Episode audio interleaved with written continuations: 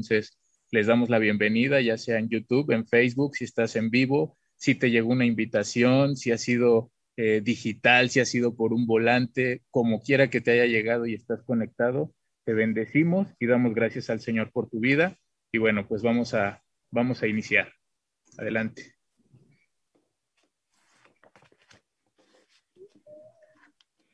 Pues qué alegría de estar todos juntos. Miren, uh, el volante que diseñamos y que muchos de ustedes han recibido tiene un encabezado. Ese encabezado dice un plan de rescate para las familias. Si ustedes nos han seguido ya hace algún tiempo, especialmente en este mes de junio, o desde el mes de mayo que estuvimos hablando sobre la función de la mamá, luego del mes de junio, aprovechando la celebración del Día del Padre, empezamos a hablar sobre el papá todo con una base seria, todo con una base responsable. Entonces, eh, a partir del próximo domingo vamos a estar también trabajando en el área de jóvenes. Por ahí ya les pasaremos luego el programa. Pero mi, mi deseo como expositor es compartir con ustedes lo que les ofrecimos en ese volante que les entregamos en mano. Lo que les estamos ofreciendo a través de Radio Estéreo, eh, Ori Estéreo, allá en Orizaba, que tenemos una publicidad los fines de semana, justamente para invitarlos a ustedes, los que viven en la zona cercana a Orizaba, y les indicamos en qué lugar eh, está el centro, digamos, de la producción de este programa. ¿Por qué razón? Bueno, dicen, en mi casa tengo mucho ruido, en mi casa tengo muchos problemas. Yo, yo quiero un lugar tranquilo, yo quiero en un momento dado concentrarme. Bueno, estamos nosotros allí en el Salón Casa Blanca de Orizaba proyectando exactamente la palabra. Entonces tú puedes llegar tranquilamente, no te cobramos, te vamos a dar la bienvenida tomas un asiento, así como en el cine, no tenemos palomitas, pero tú te sientas, escuchas la palabra y ahí es donde están Sergio y Cristi. Cristi estará muy pendiente. Sergio está en la coordinación general de todo el evento para la transmisión que hacemos a través de las redes sociales. Entonces, tenemos una deuda con ustedes que hoy vamos a empezar a pagarles. Hoy vamos a meternos de una manera formal cuál es el plan de rescate que nosotros podemos compartirles para la familia. Así que bueno, eh, van a estar con nosotros dos damas, o bueno, tres damas, porque mi esposa está aquí al lado mío, y realmente vamos a, entre los tres vamos a compartirles cuál es el plan de rescate sobre el cual operamos como familia. Así que les damos la cordial bienvenida y entonces Sergio, preséntanos ahí en la pantalla eh, quiénes son los que vamos a participar.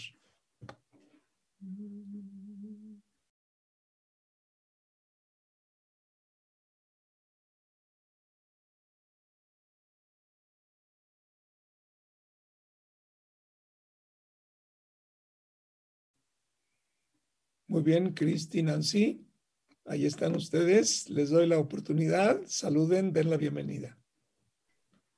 Hola, hola, buenos días. Realmente este, sí es un gusto poder compartir una vez más. Eh, nosotros desde Orizaba, mi nombre es Cristi Fuentes y bueno, con mucho gusto vamos a estar recibiendo a, quien se dé la oportunidad de estar acá en Orizaba y que quiera venir a reunirse con nosotros. Ya comentaba este, Roberto acerca de, de pues de, de, venir aquí, de aquí recibirlos, de poder pasar un tiempo de aprendizaje, de conocimientos.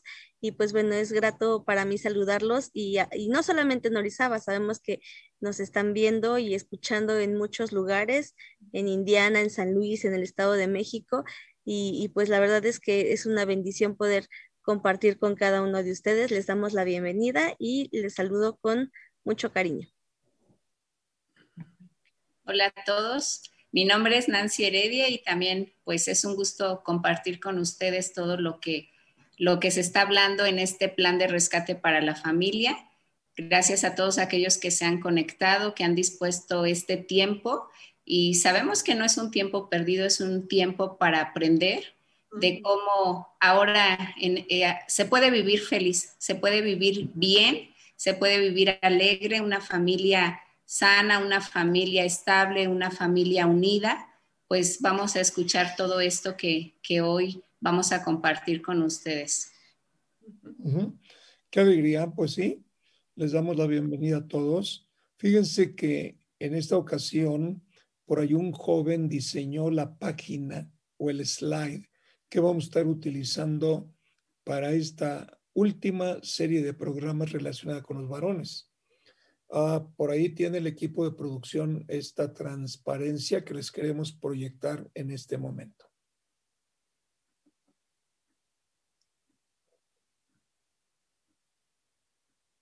Ahí lo tienen ustedes proyectado. Fíjense, eh, véanlo, contemplen cada detalle de lo que estamos tratando de comunicarles, pero por otra parte, esto lo diseñó un joven, muy joven, eh, les platico cómo funcionamos. Es un equipo de producción. Ahora recién se está formando un equipo de diseño.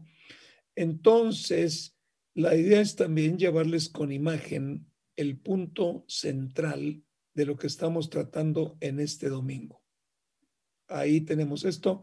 Sami, abre tu micrófono, acércate a tu micrófono, háblanos con claridad y porque te voy a hacer una pregunta la pregunta es, cuando yo te pasé el tema de los dos reinos, ¿qué fue lo que tú concebiste para poder diseñar la transparencia que tenemos en pantalla?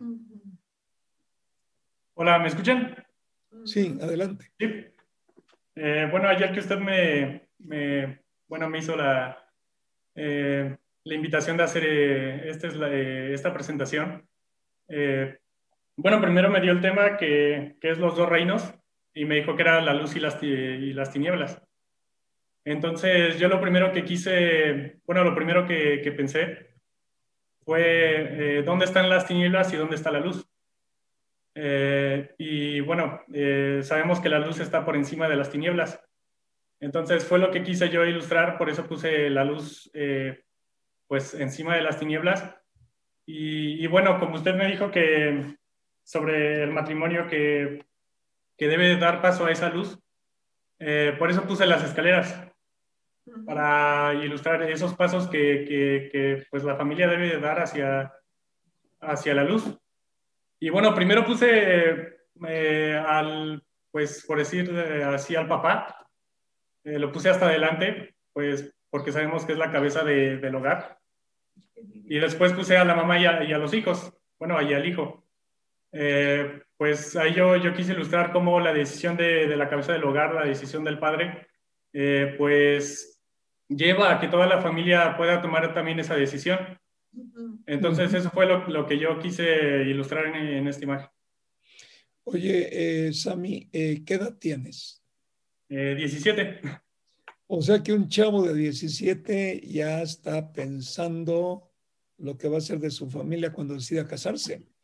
Pero fíjate que me llamó la atención, la verdad doy muchas gracias a Dios porque eh, te llevó realmente a lo que podemos, podemos ver en esta transparencia.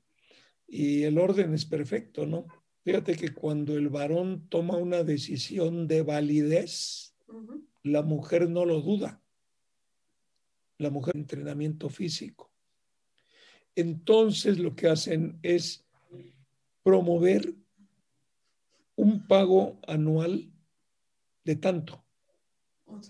Y te dicen, si tú me pagas el año hoy, yo te regalo un mes.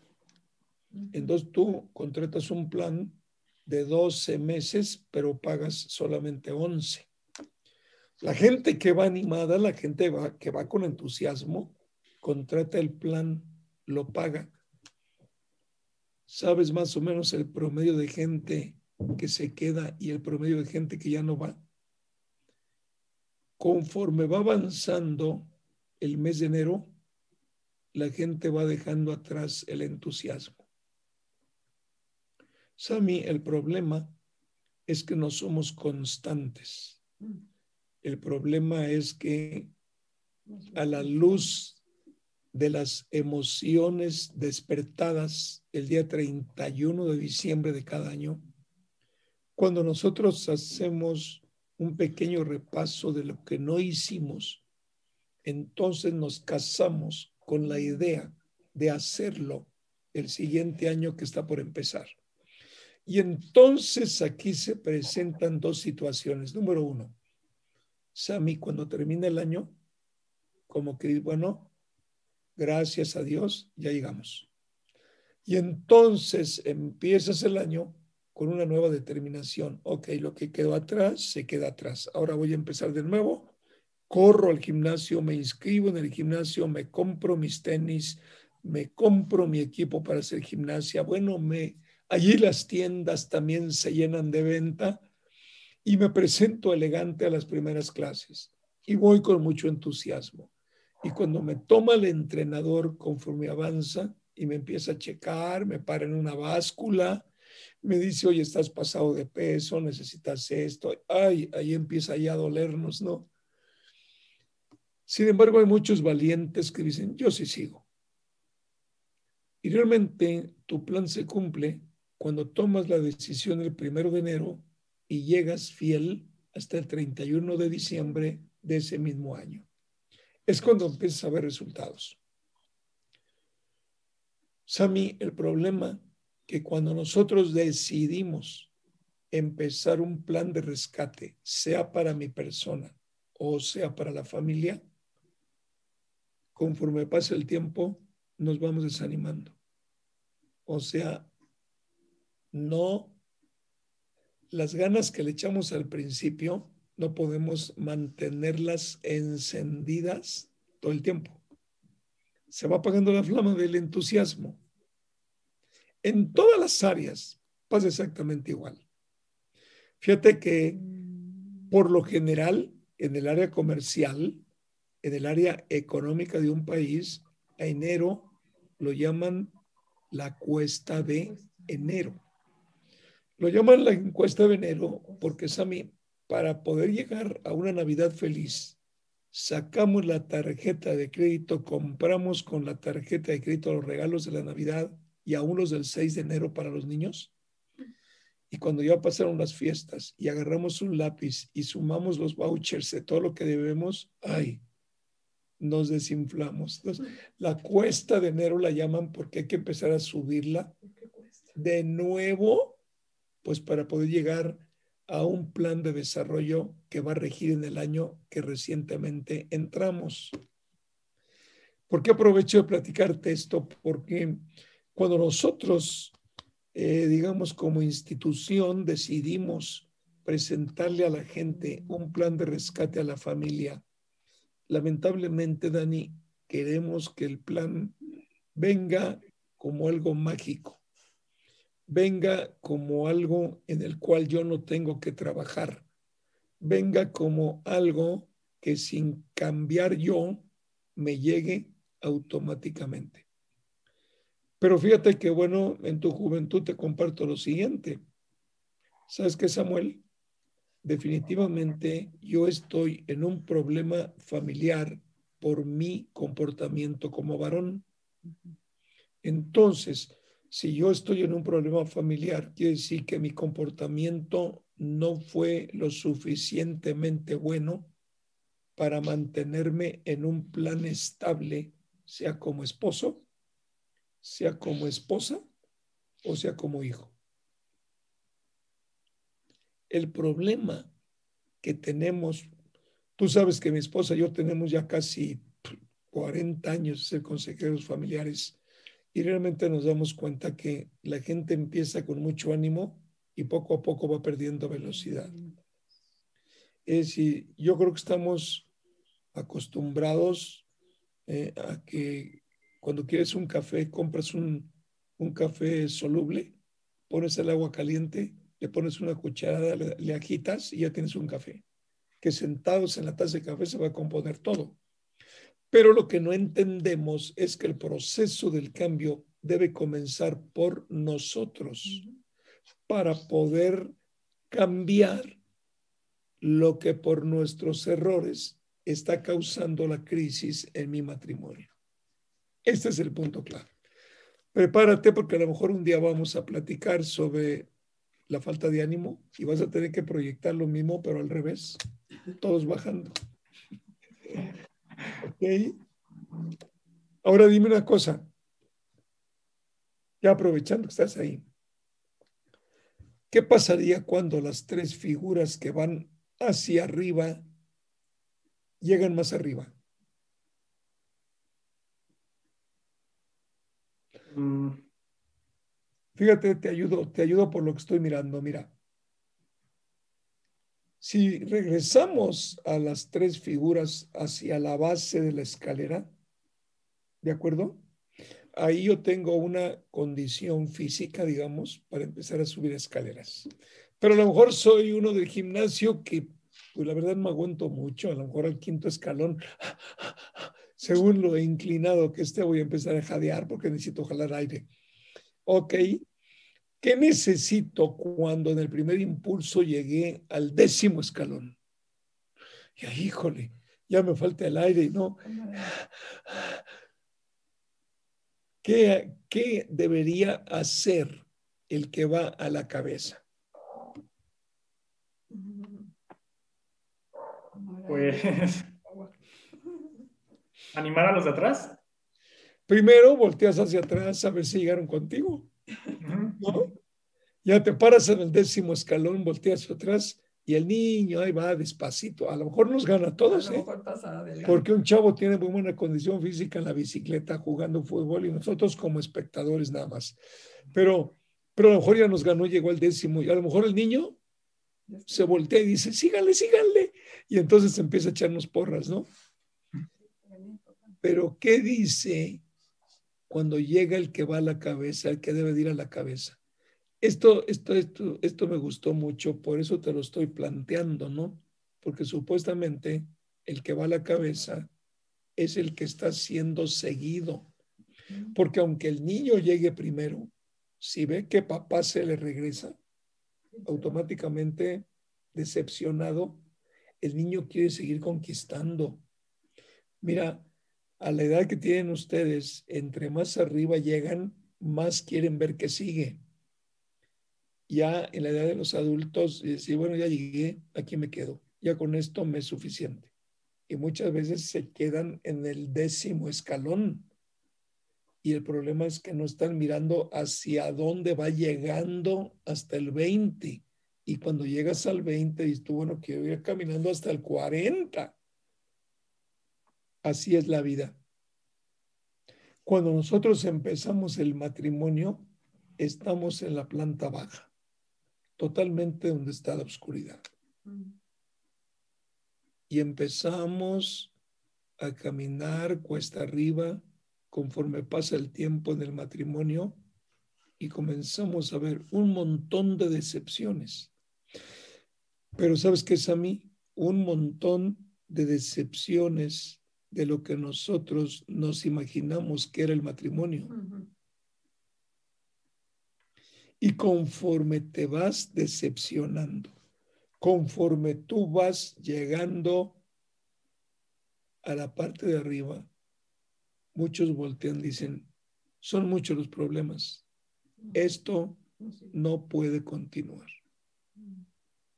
Y lamentablemente las separaciones matrimoniales y los divorcios justamente es cuando el de arriba o la segunda, cansados, deciden ya no seguir. Y se regresan, Sami, hasta el último escalón y esperan una segunda oportunidad. Pero fíjate lo que pasa en esa segunda oportunidad. En esa segunda oportunidad, si llega otra galana o si llega otro galán, empiezan a subir juntos. Pero el mismo problema que el que va adelante eh, mostró en su primer matrimonio, lo va a seguir mostrando en su segundo matrimonio. Y lo va a seguir mostrando en su tercer matrimonio. Por eso cuando se regresa hasta la parte baja, lo importante es sentarse a revisar el plan con el que empecé a escalar los escalones hacia arriba. Porque si yo no, no tengo el valor de poder evaluar dónde fracasé, entonces no tengo la capacidad para volver a empezar.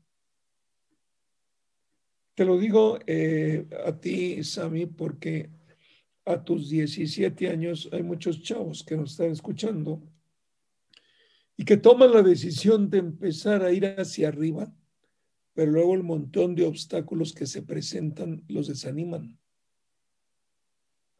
Y sabes que es a mí, no es para desanimarse, es para detenerte en el escalón en el cual has llegado.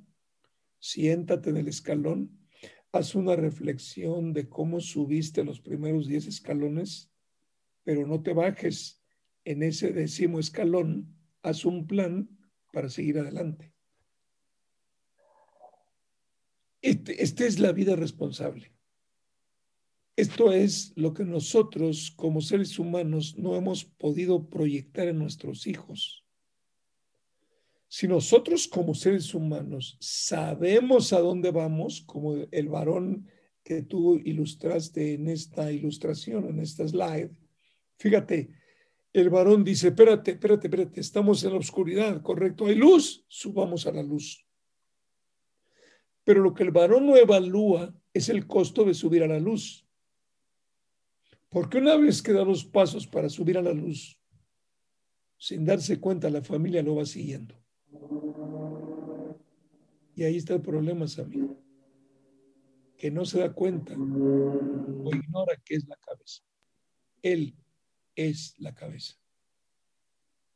Y si la cabeza dice nos regresamos, los demás dicen ni hablar. Ahora, hay mujeres bien valientes, ¿eh? Que dicen, bájate tú, pero yo acá te espero. Y agarran su silla y en el décimo escalón se sientan. Y dicen, yo acá te espero.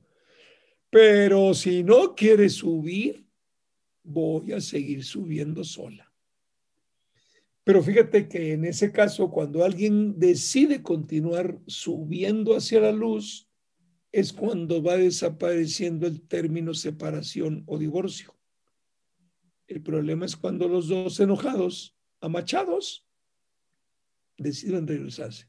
Ah, no se pudo, pues vámonos para abajo y allá, allá abajo nos vemos y allá abajo terminamos y se acabó el asunto las emociones a mí son muy traicioneras. Yo lo comparto contigo porque veo que tienes de verdad un gran talento, tienes una hermosa manera de percibir las cosas, permíteme llamarlas espirituales, y que muchos jóvenes como tú, o más jóvenes que tú, o más grandes que tú, entiendan que en la vida no es ir escalando hacia arriba y luego regresarse. Mm. Porque conforme tú vas subiendo escalones, se te van a aparecer mil enemigos. Muchos enemigos. Por eso fíjate que cuando mandamos los hijos a la escuela, los papás, entonces si no van bien preparados, las plagas de los vicios que se les van a presentar en la escuela, se les presentan a ellos solos los papás no vamos a la escuela con ellos, no estamos en el salón de clase con ellos, no estamos en el tiempo de recreo y de descanso con ellos. Entonces lo que está pasando con ellos en nuestra ausencia no lo vemos, pero sí tenemos que estar pendientes para mirar cómo se comporta el niño o cómo se comporta el joven como tú a raíz de un cierto tiempo. Porque aunque los jóvenes no sepan, los papás los vamos conociendo y en su comportamiento vamos viendo sus cambios. Este es el riesgo de la escuela presencial. El riesgo de la escuela presencial es que los papás no nos estamos dando cuenta que si los hijos no van preparados para salir adelante de todo lo que les van a proponer ahí, entonces van a caer. Entonces resulta que los mandamos a la escuela y van a regresar de la escuela con una niña embarazada. O van a regresar de la escuela con droga en los bolsillos. O van a regresar de la escuela con aliento alcohólico. Este es el problema. Sami, quien no supo aprovechar la oportunidad del COVID para poder sentarse con los hijos, conocer a los hijos, sentarnos a comunicarnos como familia, ¿cómo estás? Abrimos la comunicación. Tú sabes que los primeros sorprendidos cuando papá decide abrir una comunicación son los hijos. Oye, si tú ni me haces caso, tú te ibas antes a trabajar y venías de noche, comías con nosotros los sábados un poquito tarde porque te ibas a jugar fútbol luego, o te ibas a reparar la bici, o te ibas a reparar el coche, o te ibas a la peluquería y pasaba el día y no te veíamos. Y los domingos encendías el televisor para ver los partidos de fútbol o de béisbol o de tenis, lo que sea, pero nunca nos hiciste caso. Ahora con el COVID resulta que quieres conocernos como que ya vas tarde. ¿Te fijas dónde surgen los problemas de la familia? Por eso en la familia eh, la cuarentena a la que nos obligó el COVID presenta una gran cantidad de divorcios, porque ni el esposo ni la esposa están acostumbrados a vivir juntos 24 horas del día en la misma casa. Cuidados, amigo. Grábate esto. Grábate esto porque tenemos que comenzar poco a poco a quitarle las telarañas al asunto para que con valentía enfrentemos la realidad. Nancy, ¿qué quieres agregar? Sí, eh, yo viendo la imagen y lo que Sammy nos compartía de cómo puso al papá por delante, a mí eso me, me gustó porque ya bien lo decía, cuando el papá se determina, cuando el papá decide a tomar la decisión de, ir hacia la luz, pues la familia lo sigue. Entonces, cuando usted decía, ¿y qué tal si el papá se queda en la oscuridad o se regresa?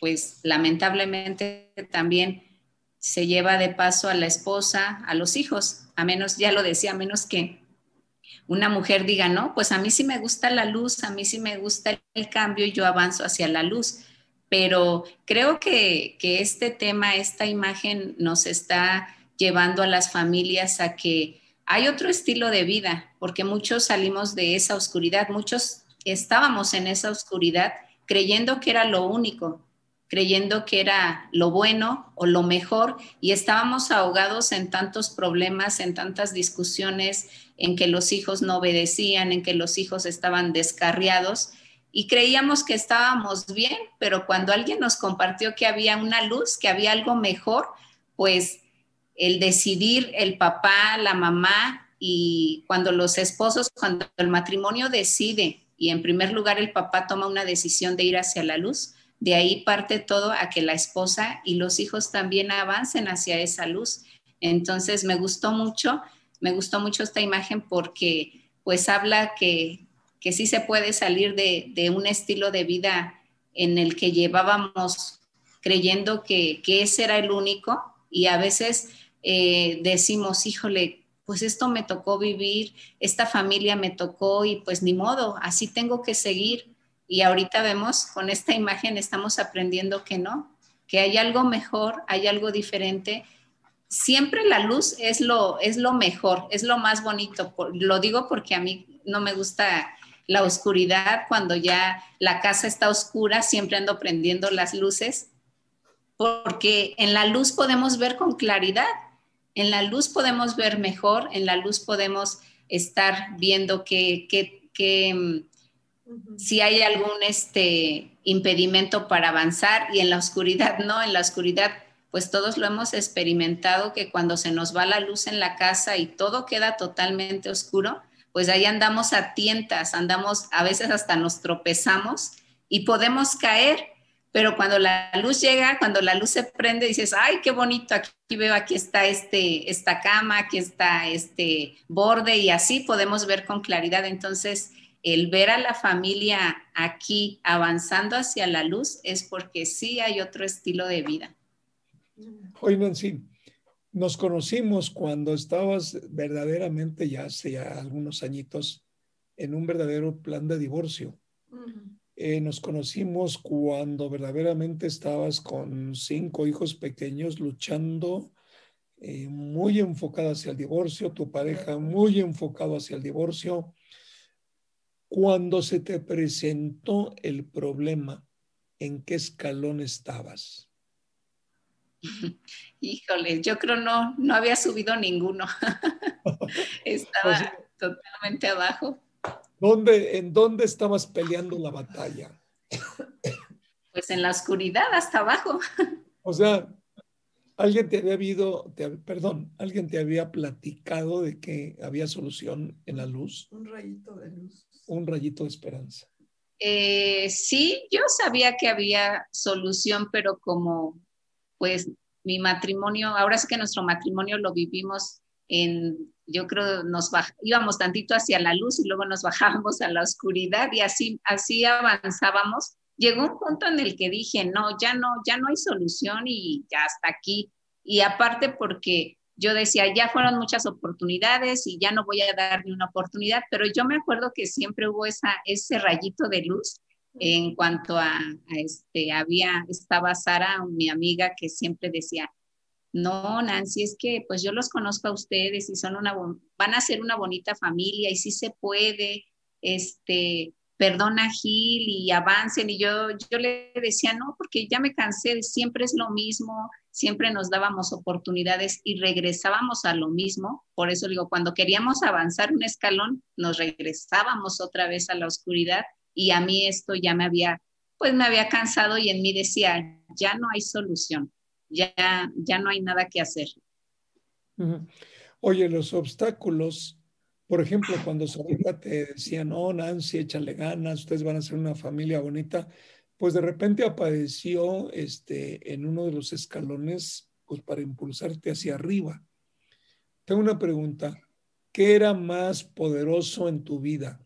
quien te quería llevar hacia arriba o quien te quería impedir que subieras y que abajo se terminara la pelea? Pues en ese momento lo más poderoso era el, que me impedía, o sea, el querer llevarme hacia la oscuridad, porque sí fue, fue algo muy feo y, y en ese momento era el, mi enojo, el enojo de decir estoy enojada y no voy a perdonar, no quiero ir hacia la luz, pero pues la verdad es que hasta que, uno se cansa y uno dice, ya está aquí, pues ahí surgió ese, lo más poderoso que me decía, avanza hacia la luz, avanza hacia la luz, y todos los días me decía lo mismo, ¿no? Oye, Nancy, acá entre nos, cuando contrataste un abogado para que se hiciera cargo de tu divorcio, te trataba de llevar a la luz o te detenía para que no subieras ni un escalón? No, me detenía para no subir ni un escalón. ¿Por qué, Nancy? Pues porque ese abogado me, planteaba todo lo, malo, ¿no? Todo lo, lo, es que este, no, hay, no hay solución ya con todo este problema, con toda esta situación, pues este, no se puede, se necesitan separar, se necesitan divorciar y vamos a pelear, pues, qué tiene el carro y bueno, ahí entró todo lo, la oscuridad, todo lo, lo malo. O sea, te inyecta veneno. claro, y a veces hasta decir, pues sabes qué, te voy a llevar al MP y vas a decir esto y esto y esto de él, aunque no sea cierto. Yo decía, pero ¿por qué tanto? O sea, ¿por qué tengo que decir eso? Es que si no nos, no nos hacen caso y si no vamos a perder, vamos, él te va a ganar y era inyectarme pues muchas cosas feas, mentira, odio, rencor y, y, ahí es donde surgió más de que, y lo vas a ver en las rejas y lo vas a ver detrás de la, en la cárcel y yo no, pues sí, eso quiero y empieza esa, totalmente ese odio. ¿Sabes qué veo? Fíjate, si el abogado te pesca en la parte oscura, entonces el abogado agarró un cliente, ¿no? Para el abogado, su éxito está en terminar con aquel que lo contrata con lo mejor que ofrece el divorcio. Sacarle una buena cantidad al esposo, eh, sacarle una buena pensión, sacarle muchas responsabilidades y, por supuesto, pues ahí van sus honorarios, ¿no? Entonces, ¿qué hubiera pasado si tú das un paso a la luz y le dices, sabes qué, ya no te necesito, porque la verdad de las cosas, tú me desanimas en lugar de animarme. Oye, el abogado no es tu consejero, el abogado te va a llevar a lo que tú quieres. Sí. Tú quieres un divorcio favorable para ti, pero él también quiere un divorcio favorable para él. E-, esa es su profesión. Claro. ¿De acuerdo? Entonces, el abogado no es consejero. Digo. Eso pasó cuando le dijeron, eso, eso pasó cuando le dijeron que ya siempre no, ¿no? El abogado dijo, no, ya no se pueden echar para atrás. cuando, siguen pagando mis honorarios. Cuando tú empiezas a ver la luz y empiezas a tratar de resolver qué te dijo el abogado que no, que era pura mentira, que mi esposo me quería engañar, que no se podía, que el caso ya iba muy avanzado y que pues dijo, solamente te está engañando para así, para hacerte que tú caigas y que él gane. De hecho, me aconsejó, no cierres el caso, no le otorgues el perdón, déjalo abierto porque esto va a volver a pasar. Y así ya, o sea, me insistió mucho en que él no me creyó que ya había encontrado ese rayo de luz y que había esperanza. Él me dijo que no, que no era posible y me sugirió, me sugirió decir, ¿sabes qué? Deja el caso abierto. Yo como abogado, por mi experiencia, he visto y al rato comienza otra vez la pelea y entonces así ya va muy avanzado y vas a, vas a ganar. Sí, pero tenía razón, de acuerdo a su experiencia, él, mira, él sabe que las palabras bonitas le endulzan el oído a la esposa. y, en un momento dado vuelve otra vez la emoción y al rato vas, pero la caída es peor. Muchas veces vas apenas en segundo escalón y la caída es hasta menos dos escalones abajo de la oscuridad. El abogado profesionalmente tenía razón y lo que estaba diciendo, no te confíes de las palabras bonitas. En eso estamos de acuerdo. Entonces, realmente no descalificamos el trabajo de los abogados, simplemente decimos, bueno, hay otra solución que no comulga con lo que la ley promueve para el divorcio. Los jueces Muchas veces, o la mayoría de las veces, los jueces reúnen a la pareja en problema para tratar de animarlos que no se divorcien. Pero la pareja inyectada por el odio está fuerte en su posición. ¿Llegaste hasta ese punto tú en tu, en tu solicitud de divorcio?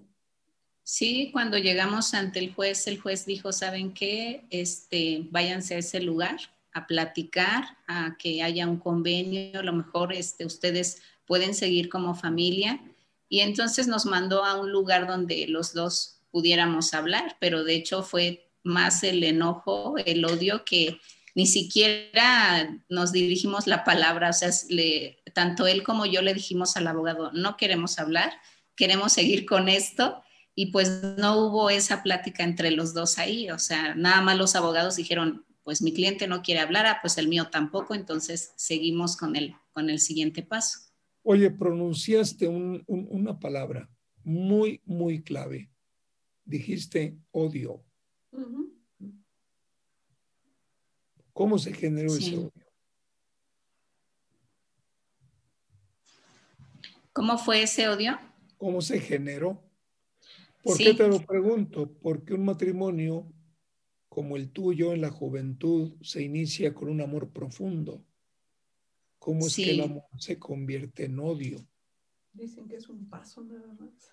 Pues pues lo que yo pude ver es que cuando hubo esa separación y entonces empezamos ahora sí que, que a, acudir a los abogados, los abogados pues nos, tanto a él como a mí nos recomendaban, pues sabes qué, lo primero, ¿qué tiene? ¿Qué es lo que tiene él de, de, cosas? No, pues ahorita está un carro. Ah, pues sabes qué, vámonos este, para que el carro se te quede.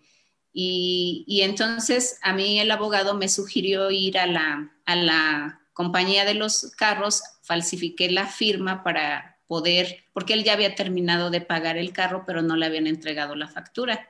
Entonces el abogado dice, sabes que pues tú eres la dueña y a ti te corresponde y pues vamos a falsificar la firma de él y vamos a acudir por la factura. Entonces pues uno se deja llevar por todo lo que le dicen eh, hice eso y entonces mi esposo dijo, bueno, tú ya te quedaste con el carro, tienes la factura, su abogado le aconseja a él, no le des dinero a menos que ella te firme algo, pues para que, pues para que nos amparemos y, entra todo este tema.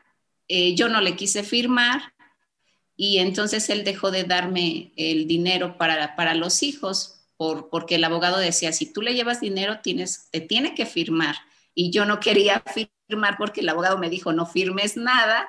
Entonces entró eso de, de, que yo decía, híjole, ni siquiera me da dinero para los niños y empieza a surgir ese, porque decía, ni siquiera es para mí, es para sus hijos. Y empezó a surgir ese odio de, de todo lo que, pues te empiezan a decir y qué malo y no ve a los niños. Y luego a mí me, me dijeron, no permitas que vea a los niños. El abogado me decía, no los puede sacar de la casa, no se los puede llevar. Entonces fue un ataque totalmente feo en el que empezó a surgir ese odio en mí.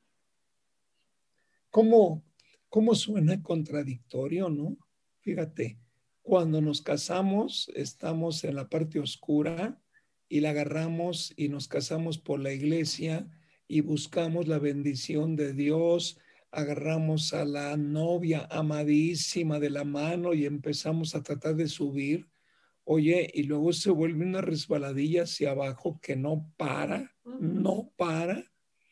Y lamentablemente, entre más abajo caminamos en la oscuridad, más daño hay en la esposa, en el esposo y en los hijos. Fíjate el nivel de destrucción. Es horrible. Sí, porque al decidir este al decidir este proceso, tanto mi esposo como yo, pues ahora sí que nos llevamos ahí a los hijos que estaban, ellos lloraban mucho, cada que su papá les hablaba era un sufrir de ellos y tú tienes la culpa y al papá le decían, ¿y por qué no está mi mamá con nosotros cuando podía él estar con ellos? Y la verdad es que eh, es muy feo porque solamente yo, yo pensaba solo en mí y él pensaba en él, pero teníamos ahí en medio a los cinco hijos.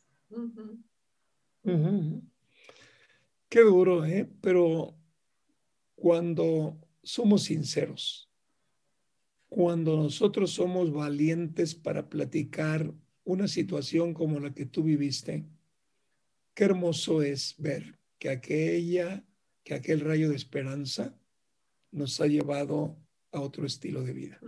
Sí. Es, es, es hermoso, ¿no? Y sobre todo es un hermoso testimonio para los hijos y decirles, no, ese camino ya lo recorrí, no lo recorras. Ten cuidado, refúgiate del amor, refúgiate aquí, refúgiate allá. No, no, no, tómense un tiempo. Realmente es, es hermoso, sobre todo compartir con tantos jóvenes que están ahí, que creen que nosotros no pasamos por situaciones difíciles. Los jóvenes creen que lo romántico de la vida nunca va a desaparecer y hay que empezar a vivirlo para que nos entiendan por qué los adultos les insistimos no caigan en lo que caímos nosotros. Pero no lo creen así, como que hay que darles una agitada, ¿no? Es decir, bueno, vean esta película, caray, ¿no? Pero bueno, gracias a Dios. Eh, Samuel, por eso eh, nos gustó mucho totalmente lo que por inspiración de lo alto, de la luz que ilumina nuestro camino, tú pudiste percibir esto. Pero bueno, los adultos aprovechamos para dejarte una palabra ahí, aguas con la edad, aguas con el crecimiento. Hay un camino y bueno, aunque tú estés empezando a subir, no te pares. Quédate en el escalón, pero nunca bajes, porque va a llegar un segundo empujón. Muy bien, quiero presentar ya con lo que Nancy nos platicó. Yo sé que muchos corazones están siendo tocados. Yo sé que muchos, oye Nancy, quizás muchos que nos oyen ya están con una demanda de por medio. ¿eh? Quizás. Mira, el otro día yo le decía a Dulce, que está ahí sentada con su hijo, yo le decía, oye, cuando una mamá recibe un volante como este y está en problemas, no lo va a tirar, lo va a guardar. Pero cada rato que pase por donde lo guarda, lo saca y lo ve. Chance me animo. otro día y lo ve. Hay muchos que tienen este volante guardado que no se animan. Pero ¿Qué queremos decirles como institución dedicada al plan de rescate para la familia? Que no dejen pasar el tiempo. Porque el dolor, mira, me inspiras porque pasaron tantos años de lo que viviste que veo que todavía hay lagrimitas en tus ojos. O sea, no se va tan fácil. Es decir, ¿cómo pude en aquel tiempo caer en un hoyo tan profundo? Pero este, animamos a la gente. Animamos a la gente, no se desanimen. Nosotros queremos ser muy prácticos en la presentación de un plan de rescate, pero te, sumergí en esto que nos platicaste del pasado de tu vida por una razón, porque el plan de rescate que ofrecemos para la familia no parte de la mente humana. Ya analizamos lo que la mente humana traza en un momento dado para la familia y para la destrucción de la familia. El plan de rescate para la familia que yo quiero empezar a platicar con ellos es decir, mira, no hay mente humana capaz de sacarte del hoyo en el que estás con la familia. No hay. Ok, entonces hacemos un alto del camino. Correcto. Entonces, ok, no hay mente humana. No, no hay un plan diseñado por el hombre que te lleve al rescate de la familia. Te va a dar bonitos consejos. Te va a decir lo que debe ser. Te pongo como ejemplo, Nancy, cuando vamos a la escuela, a la universidad, fíjate que aprendemos, bueno, mi esposa y yo que somos contadores públicos, aprendemos todo lo relacionado con la enseñanza que un estudiante debe recibir para el ejercicio de su carrera profesional. Cuando nos entregan el título, nos están dando un título que dice, ok, aprobaron todas las materias que nosotros como universidad o como colegio creemos que un contador público debe recibir. Punto. Y te dice la escuela, yo hasta aquí llegué. Ahora, a partir de mañana que yo le entregué su título, él va a tener que aprender a resolver los problemas con base en lo que nosotros le enseñamos. Fíjate que un maestro de último año nos decía, ¿a quién van a consultar una vez que terminen su carrera? Pero uno está tan acá, tan romántico, tan pensando en la fiesta de grabación, están pensando, ay, se acabaron mis levantadas tan temprano, ay, se acabaron mis desveladas, que no entiende uno el idioma que un maestro te habla. No, no, no le entendemos. Eh, sobre este punto, Cristi, tú que estudiaste ingeniería y luego te diste la tarea de un posgrado de ingeniería, ¿Qué nos platicas al respecto? Tú comulgas en lo que yo estoy compartiendo de que una cosa es lo que la escuela te enseña y la otra cosa es lo que verdaderamente vives en la práctica profesional. Sí, estudié enfermería y posteriormente hice un posgrado en una especialidad en, en pediatría. Y definitivamente, ahorita que comentaba eso, yo recordé precisamente las palabras de los maestros que, nos decían, es que si, o sea, tienen que aprenderlo todo ahorita, porque cuando vayan a la práctica, no va a estar el maestro ahí a un lado enseñándoles y diciéndoles cómo. Y, y no lo entendemos, como jóvenes no lo entendemos, como jóvenes creemos que, eh, que con llevar la relax podemos pasar bien, pero no es cierto, sobre todo este, en mi carrera, que, que pues es trabajar con vidas humanas, cuando te enfrentas a, a un, a, una parte clínica, cuando ya vas con el paciente y tienes al paciente ahí enfrente y volteas y no están ni tus compañeros ni el maestro y tú eres la responsable de cada eh, medicamento que aplicas, de cada signo vital que tomas, de cada síntoma que tú estás viendo en el paciente, ahí es donde dices, ay, quisieras recordar exactamente todas las palabras del maestro de esa clase.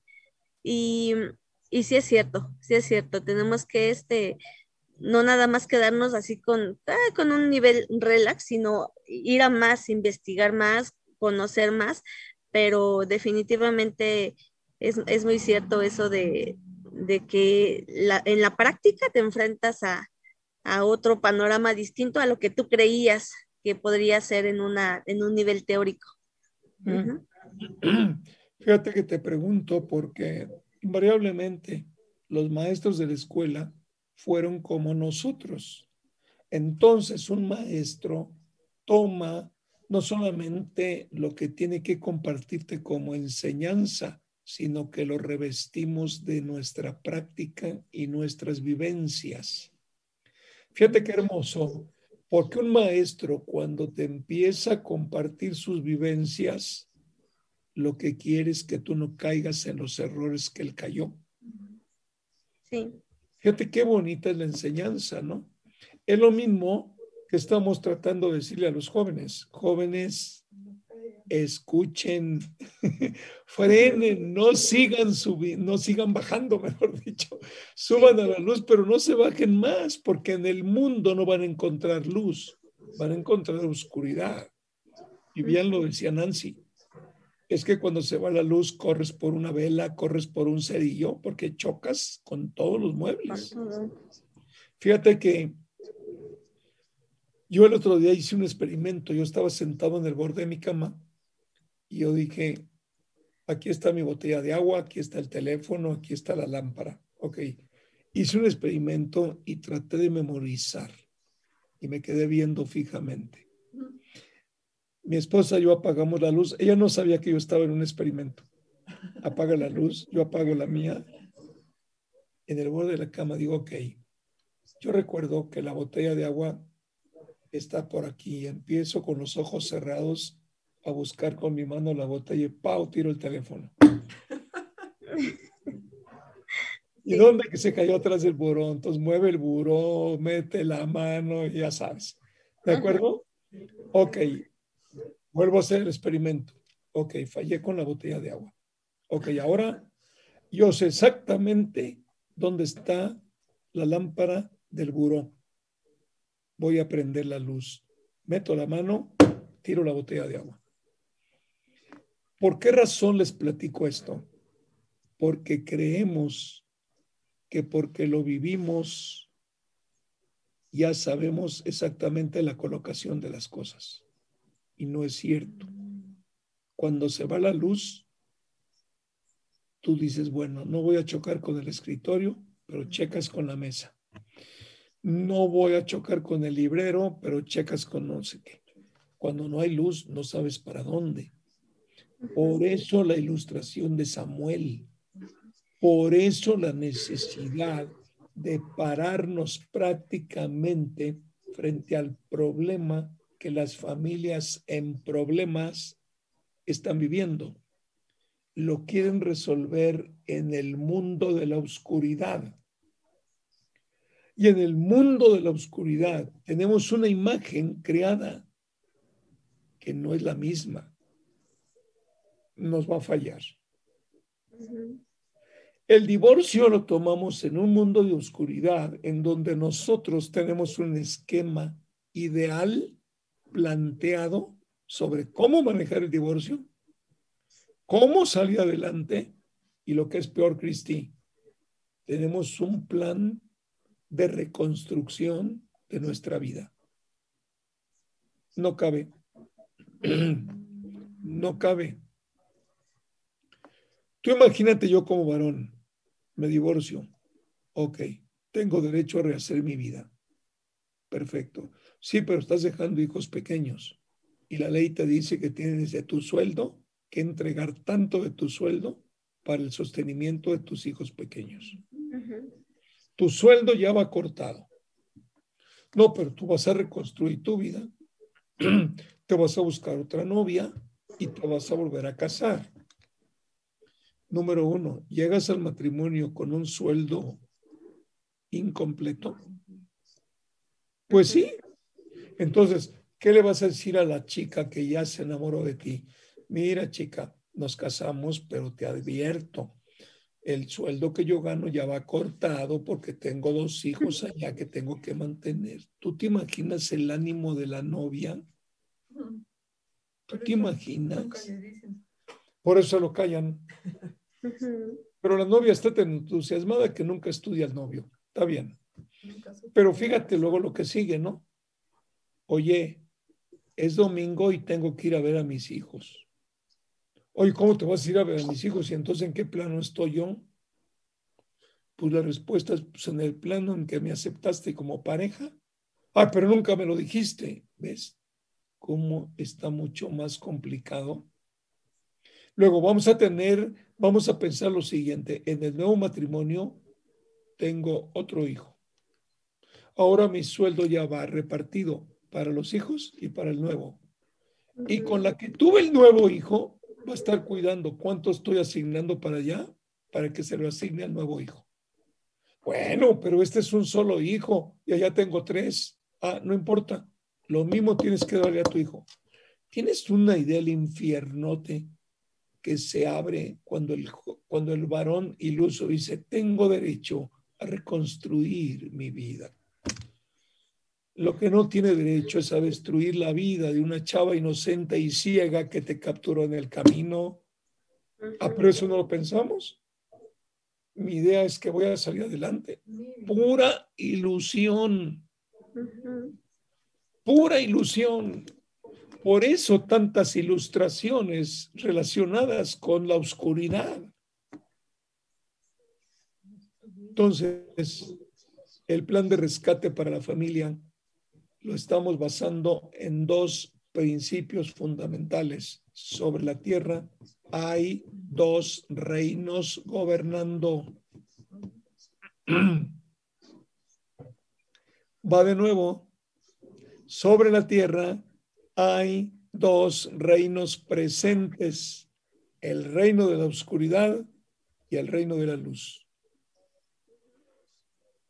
Hay pues yo no sabía, pues no estás viendo la escalera que abajo es oscuridad y arriba hay luz. Entonces, ah, pues yo no sabía. No, ni yo tampoco sabía cuando me casé. Y entonces si uno de los de allí me manda un WhatsApp y me dice, a ver, ¿y tú te casaste en la luz o en la oscuridad? No, te lo respondo valientemente, me casé, me casé en la oscuridad, en donde mi pensamiento era el que, el que verdaderamente imperaba y donde el pensamiento de mi esposa imperaba. Pero como nos casamos en la parte del reino de la oscuridad, yo no podía ver su pensamiento, ni ella podía ver el mío. Y aquí está. Yo tenía un propósito, nunca divorciarme. Eso se, yo, yo, yo un día clamé a Dios y dije, yo nunca me voy a divorciar. Oye, dice mi esposa, no, yo tampoco. Pero tú imagínate que, en ese momento hubiera descendido el Señor. Mira, yo estaba acá en la oscuridad. Tú imagínate que en ese momento el Señor me hubiera dicho, oye, ¿estás clamando a mí para decirme que nunca te vas a divorciar? Sí, estoy clamando a ti. Ok, te voy a aventar una cuerda para que subas unos escalones. Y me sube al quinto escalón y él desciende y dice, a ver, Roberto, ¿tienes un plan de vida diseñado para no fracasar en tu matrimonio?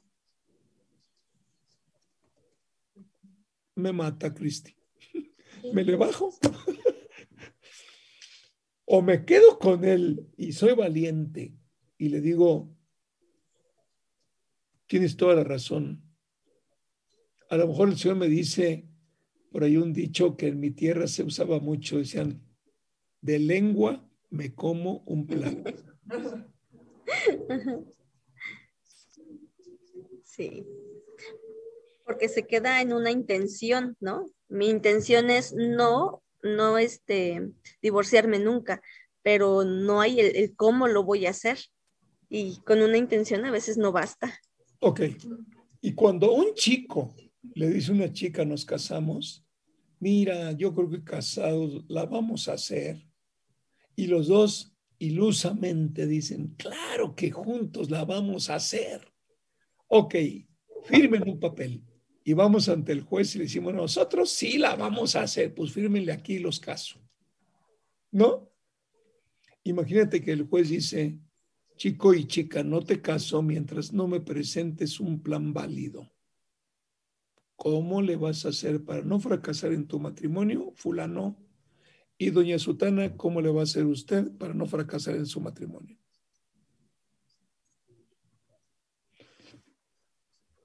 Desbaratamos la boda y devolvemos. Ya no habría. Devolvemos los anillos. Sí, ya no habría boda. Eso deberían de hacer. Obvio. Sabes que cuando nos pidieron la mano de nuestra hija, se me olvidó ese punto. Sí. Y si, si mi esposa lo hubiera sabido, hubiera dicho, hey, no les preguntaste. ¿Por qué? Pues porque cuando van a pedir la mano de tu hija, no, es que nos queremos casar. Se me olvidó preguntarle a mi yerno por cuántos años quiere estar casado. ¿Qué me hubiera respondido, Cristi? Un chavo enamorado, ¿qué te responde? No, pues para siempre. Ok. ¿Cuál es la siguiente pregunta? ¿Cómo le vas a hacer? Preséntame tu plan. ¿Y mi hija? Si hubiera quedado solterona. Sí, yo creo que sí. Porque no hay un chavo que tenga un plan. No. El plan lo va a idear como cuando el varón y la mujer planean un divorcio, cada quien en su plan. Sí, su deseo personal. Exactamente. No pueden, no tienen la capacidad para poder desarrollar un bonito plan. No lo tienen, porque hay tantos obstáculos en la vida y tan pocos directores y conductores aceptados por ellos que los tome de la mano y los lleve a ese plan. Por eso tenemos que ser conscientes, Cristi. Si yo me casé por la iglesia, entonces yo debo de presentarle al sacerdote que me casa o al pastor que me casa o a quien sea que me casa, yo debo de presentarle un plan. Mira, vengo a presentarte un plan, Señor. Me quiero casar con fulana que aceptó casarse conmigo y te presento mi plan de vida matrimonial. Para que entonces el que te va a bendecir diga, ok, bendigo este plan. Lo que no bendigo es que no lo cumplas.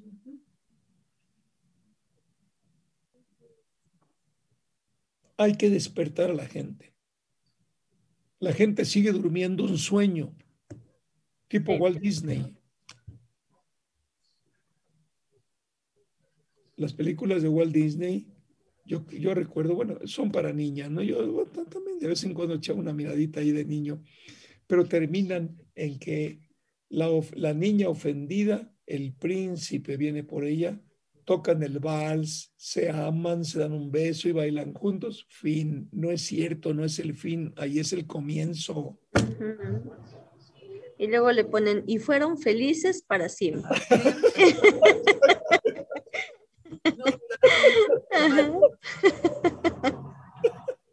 y en algunas bodas, ¿qué hacen? Se quitan el zapato y dicen, échale al zapato este, un regalito allí para que se vayan de luna de miel. Y todo el mundo le echa. No, pues también, sí, oye, yo no le echo si no me dices cómo. o sea, ¿cómo lo vas a vivir? Sí, así es. Todos, todos hacemos votos porque ese matrimonio le vaya bien, pero no les damos la receta de cómo les va bien. Por eso, por eso, con esto yo quiero animar a la gente, no tengas miedo, platicamos un idioma que con el cual nos comprendemos contigo, nos comunicamos contigo, porque lo que te estamos compartiendo es porque ya lo vivimos porque los que estamos aquí hablando no estamos tocando de oído, estamos tocando con testimonios personales. ¿Qué le dirías tú a una pareja que está en problemada ahí con un divorcio? Que sí hay solución, que, que no piensen con la cabeza caliente porque enojados y con las emociones a flor de piel, pues tomamos decisiones arrebatadas, pero sí hay solución para el matrimonio. Eh, y ahorita que estábamos platicando muy al principio que Nancy nos compartía, em, se me venía una frase que constantemente decimos, ¿no? Dice, haciendo lo mismo, nada va a cambiar. Es una frase por ahí de Einstein, me parece. Y eh, pues es justamente, es justamente eso. A veces como papás, como mamás, eh, como seres humanos, hacemos las cosas y no nos damos cuenta en los errores que estamos cometiendo con nuestros hijos. Pero si seguimos, y entonces todo eso nos lleva a la destrucción, nos lleva a ir en lugar de avanzando hacia la luz, nos lleva caminando y dando pasos hacia atrás, hacia la oscuridad. Pero entonces ahora si cambias esas, esa manera de pensar y si cambias esa manera de vivir, entonces por supuesto que vas a obtener otros resultados. Entonces, no te adelantes, no te tomes decisiones arrebatadas, precipitadas. Eh, hay una solución, acércate a conocer a quien puede ofrecer una solución para el matrimonio y para todos los problemas que, hay actualmente. Yo soy un eh, parte de la audiencia que estoy escuchando esto. Yo escucho esto y luego, luego me contacto con Cristi y le digo, dime qué debo hacer para salir adelante. Pues porque todo el mundo quiere que le demos un punto de acción ya. O sea, ya no aguanto más, ya no me la hagas cansada, ya no me, ya, ya no aguanto más. Dime qué debo hacer ¿Por qué razón? Porque luego, luego yo te estoy pidiendo, como parte de la audiencia, yo te, yo, yo te estoy pidiendo, por ejemplo, háblale por teléfono tres veces al día. Entonces, va a decir, ah, entonces paso número uno, hablarle a mi pareja tres veces al día. Punto. Y empieza la solución. El problema, no te contestó la llamada. ¿Qué hago? me caigo con el punto número uno, ¿no? Porque queremos rápidamente, no, dime ahorita, ahorita, dímelo. Ok. El paso número uno, Cristi, que nosotros, Nancy, que nosotros les podemos recomendar es hagan un alto en el camino ya. No corran. Entonces el paso número uno, no corras. Haz un alto en tu camino. Cálmate. Ponte los tenis, salte a caminar, llena tus pulmones de oxígeno y determina, no sigas adelante con el divorcio. Haz un alto en el camino, te vamos a ir dando la receta de cómo puedes ir saliendo adelante, pero primero toma una determinación. Te repito, no estamos diciendo que canceles el juicio de divorcio. Haz un alto en el camino si la fórmula que te presentamos no te funciona, haz lo que quieras. Pero no llegues hasta acá y luego te pongas a escuchar y ya no puedes, ya no puedes remediar todos los pasos para arriba que diste en el error. Esto es un punto clave. Bueno, pues gracias, Cristi, qué lindo. Mira, Qué lindo nos habló Samuel con su proyección, lo que nos habló Nancy de su testimonio, lo que tú nos compartes hoy. Solamente antes de dar el siguiente paso, Cristi, en la enfermería, ahí donde te tocó atender un montón de niños en tu especialidad, ¿cuántas mamás sin esposo tenían sus hijos en ese lugar? Hay muchísimas. De hecho, este, pues casi siempre te enfrentas a, a, ver a un bebé o a ver a un niño estando la mamá. Rara vez está el papá. La verdad es que en una circunstancia donde los hijos se enferman, no, no importa de qué edad, eh, siempre ves a la mamá que está ahí al pendiente. El papá, pues bueno, él sigue su vida, a lo mejor tiene sus actividades, el trabajo, pero realmente quien enfrenta todas estas situaciones es la mamá. Oye, Cristi, ¿y cómo se sentía la mamá sola cuando tenía que tomar una decisión fuerte con relación a la salud de su niño? Eh, pues yo creo que las circunstancias a veces pues las hacían fuertes y decían, no importa, yo lo hago, es mi hijo. Y, lo, y, firmaban o si se sometía a alguna cirugía o si algún tratamiento en específico, pues si estaba la mamá solita, ella tomaba las decisiones y lo hacía, pero yo creo que en su interior sí necesitaban el apoyo, el, respaldo de un papá, de, una pareja, de un equipo donde puedan tomar las decisiones correctas siempre para sus hijos.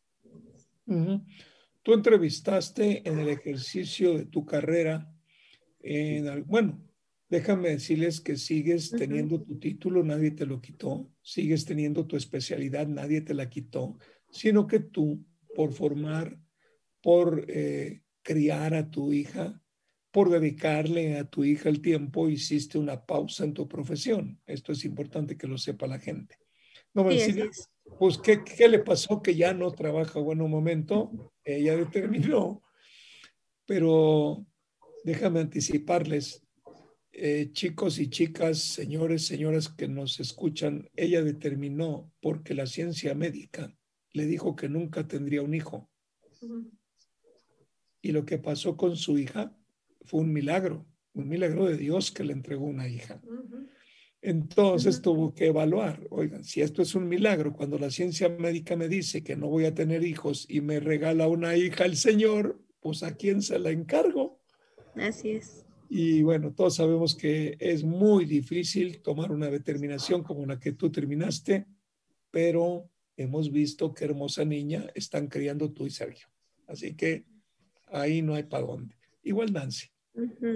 Igual Nancy, ya cuando enderezó su camino, bueno, pero yo no quiero decirlo, Nancy, a ver, tú dinos, tú como hermosa cultura de belleza, cultora de belleza, ¿qué determinaste?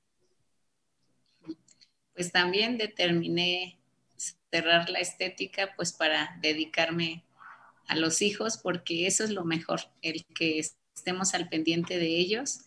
Eh, y, estar este, atentos a toda su formación, es, eso es lo más bonito. Entonces, yo no me arrepiento, a mí me, me gustó mucho ser estilista, arreglar este, a las mujeres y todo, pero no me arrepiento de hacer un alto para, para dedicarme a, los hijos. Que sigues ejerciendo, ¿eh? porque yo sé que allá a tu casa luego te visitan y cuando hay boda te citan desde las 7 de la mañana y allá andas peinando novias. Pero bueno. Sí, hay, hay clientes que no me dejan. hay clientes que no me dejan y pues los primeros son mis hijos y mi esposo. Ellos nunca me han dejado. y aquí seguimos. Oye, Nancy, ¿has hecho números de lo que te has ahorrado de peluquerías pelándolos tú? Sí, es lo que, es lo que platicamos y también ellos, los hijos, nos dicen, ay mamá, ¿cuánto, cuánto este, estaríamos gastando si acá, porque los hombres pues a cada rato luego, y más teniendo una mamá que, que sabe, córtame el cabello y córtame el cabello. Entonces sí, sí hemos hecho cuentas de todo lo que nos hemos ahorrado. Oye, ¿y te dan propina? No, los pongo a barrer. De hecho, ayer uno de ellos este, le dije, barre todos tus cabellos y dice, cuando tenías tu estética, ¿quién nos barría? Le digo, yo porque me pagaban, pero ahorita tú no me pagas. tú barres tus cabellos. Pues sí, ni modo. Ni modo. Pero bueno, mira, eh, sí me gustaría darles eh, un poquito de tiempo porque es importante que sepan que tanto tú como Cristi, cuando toman la determinación de dejar su carrera profesional por atender a sus hijos, no fue porque fueran millonarias, sino fue una determinación pensada, una determinación calculada, sabiendo que el presupuesto familiar se reduciría. ¿Cómo manejaste este asunto, Nancy? Pues cuando lo platicamos con mi esposo, el que yo tendría que cerrar la estética y pues ya no generar ese ingreso, él me dijo, ¿sabes qué? Eh, el Señor nos va a proveer, tú no te preocupes, no te sientas mal y vamos a ajustar todo nuestro presupuesto. No les voy a decir que, uy, todo fue muy bonito al principio, no, este, pues empezamos a checar los presupuestos y pues a veces nos alcanzaba para pan de dulce y a veces no, pero nunca nos quedamos sin comer. Y pues gracias a Dios este todo fue funcionando sin que yo trabajara, este, pues yo siempre ahora a mí algo que, que, me pegaba para cerrar la estética es que yo decía, ay, ahora cómo le voy a pedir a mi esposo para comprarme el perfume que me gusta o el bilé que me gusta, porque antes pues trabajando yo compraba esas cosas pero no tampoco este, fue de decir, ya no me pude comprar un bilé o ya no me pude comprar un perfume, el Señor fue proveyendo y ahora pues sí tengo perfume. ahora es bonito, ¿no? Sí. ¿Y tú, Cristi, cómo fue tu crisis? Sí, bueno, en nuestro caso, eh, cuando determinamos que yo me iba a quedar en casa, estaba ya a días de, de que naciera mi bebé. Y eh, fue muy, muy curioso porque días antes de que naciera, este, no, como, sí, como medio, como un mes, yo creo, antes de que naciera, se quedó sin trabajo mi esposo. Entonces sí, también fue una parte que la pasamos ahí un poquito difícil, pero la decisión ya estaba tomada y, y ya no retrocedimos en ese momento. Este, pues ahora sí que empezamos a vender algunas cositas que teníamos, este, a buscar trabajos. Mi esposo estaba en la escuela, él estaba estudiando, pero también tenía la oportunidad de, vender así cosas que quedaban ahí de bazar y, cosas. Este, y bueno, poco a poco el Señor eh, nos lo provió de un, de un trabajo, de un buen trabajo, y este, después lo cambió de trabajo y ahora pues está en, casa, está en casa a partir de la pandemia, está con nosotros y entre los dos estamos formando a nuestra hija y que ya tiene seis años. ¿Qué te, decían, ¿Qué te decían tus compañeras de trabajo en el Seguro Social cuando les anunciaste que dejabas la carrera por tu hija? Híjole, fue, un caos porque por todas partes me llegaban las compañeras, la familia, este, primas, todo el mundo me decía, no, ¿cómo crees? Este, mete licencia o mete guardias. Eh, licencia es que yo puedo pedir un permiso hasta si quiero por seis meses o por un año. Eh, las incapacidades, por supuesto que ya las tenía, pero sí fue, me, decían ellos que qué iba a ser el día de mañana que mi hija necesitara algo y que yo no pudiera dárselo, o qué iba a ser cuando se enfermara y yo no tuviera un servicio de salud.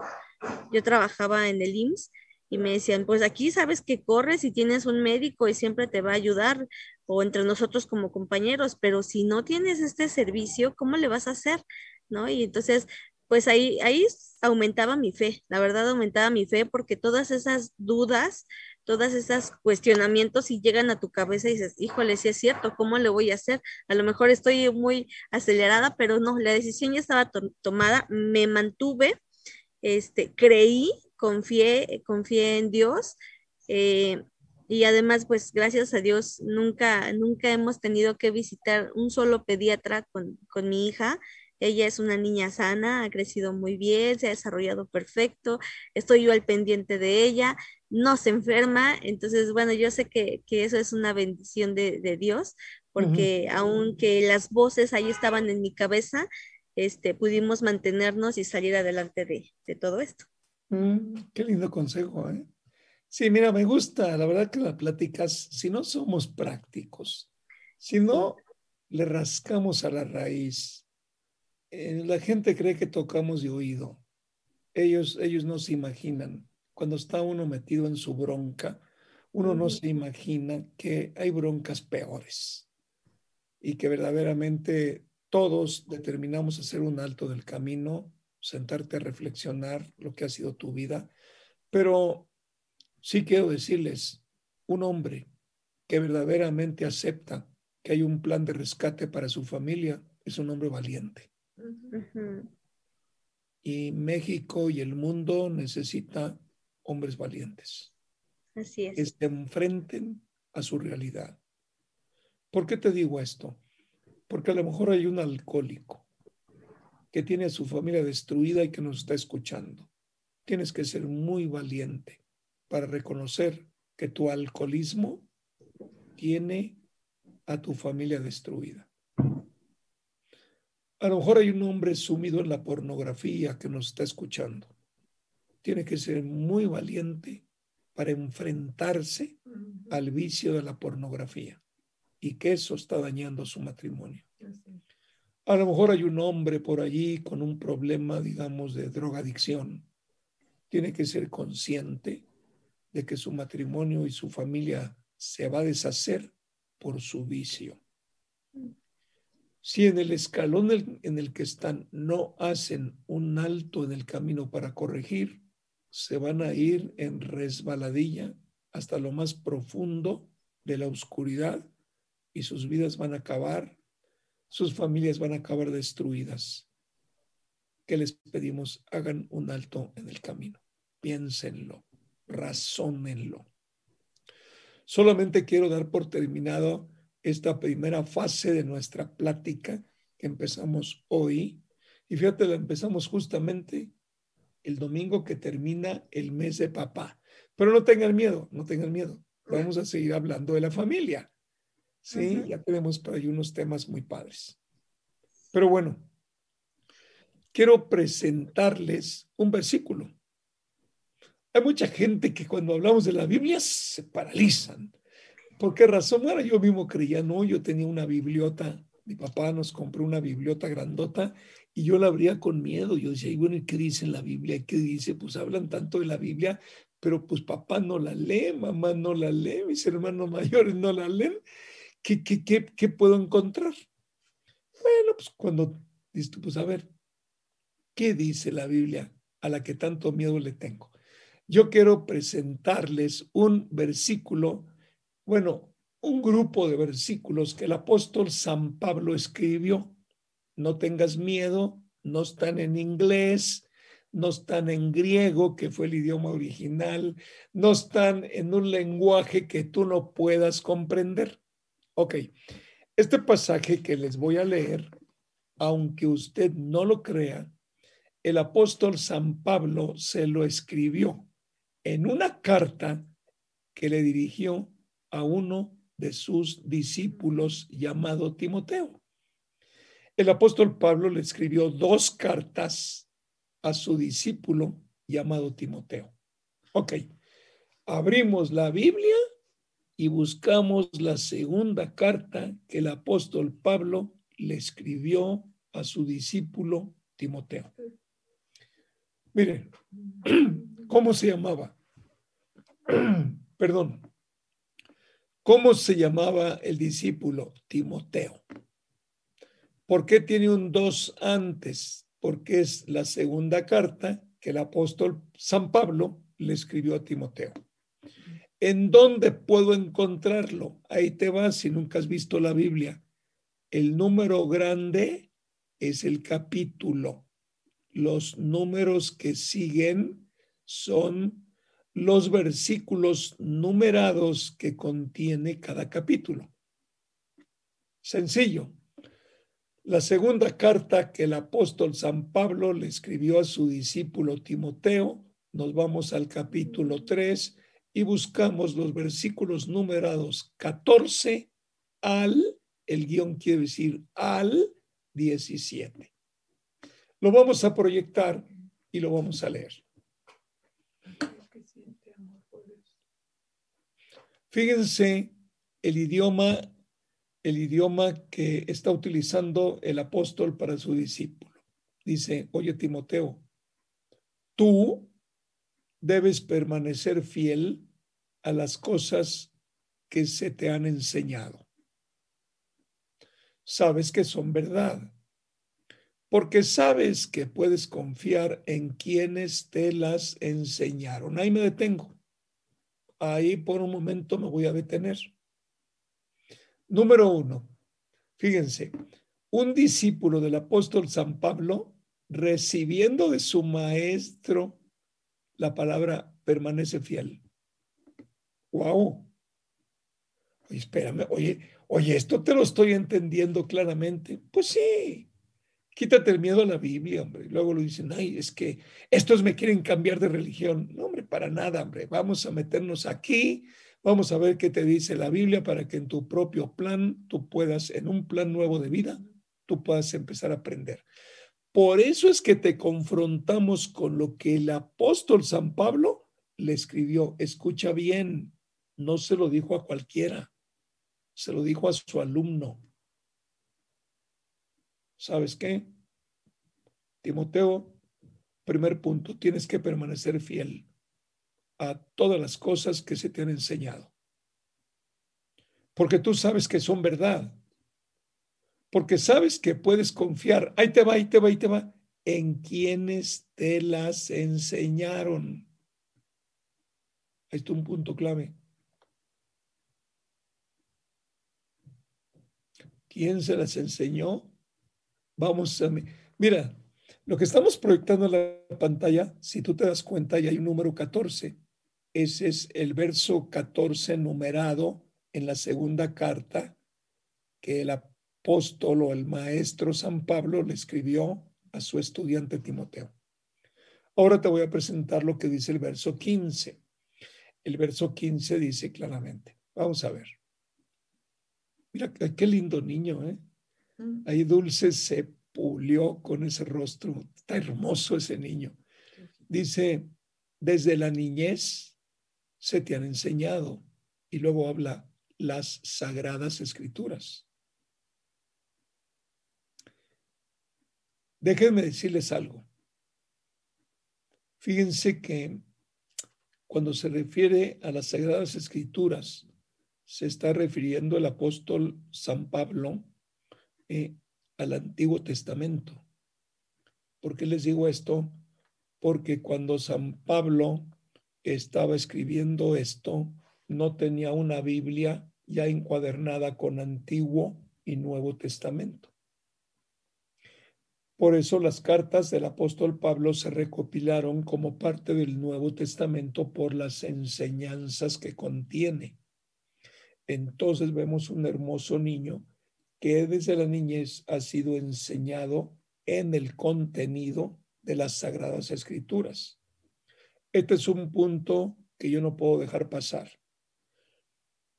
Mi querido y mi querida que están escuchando por primera vez algo de lo que dice la Biblia.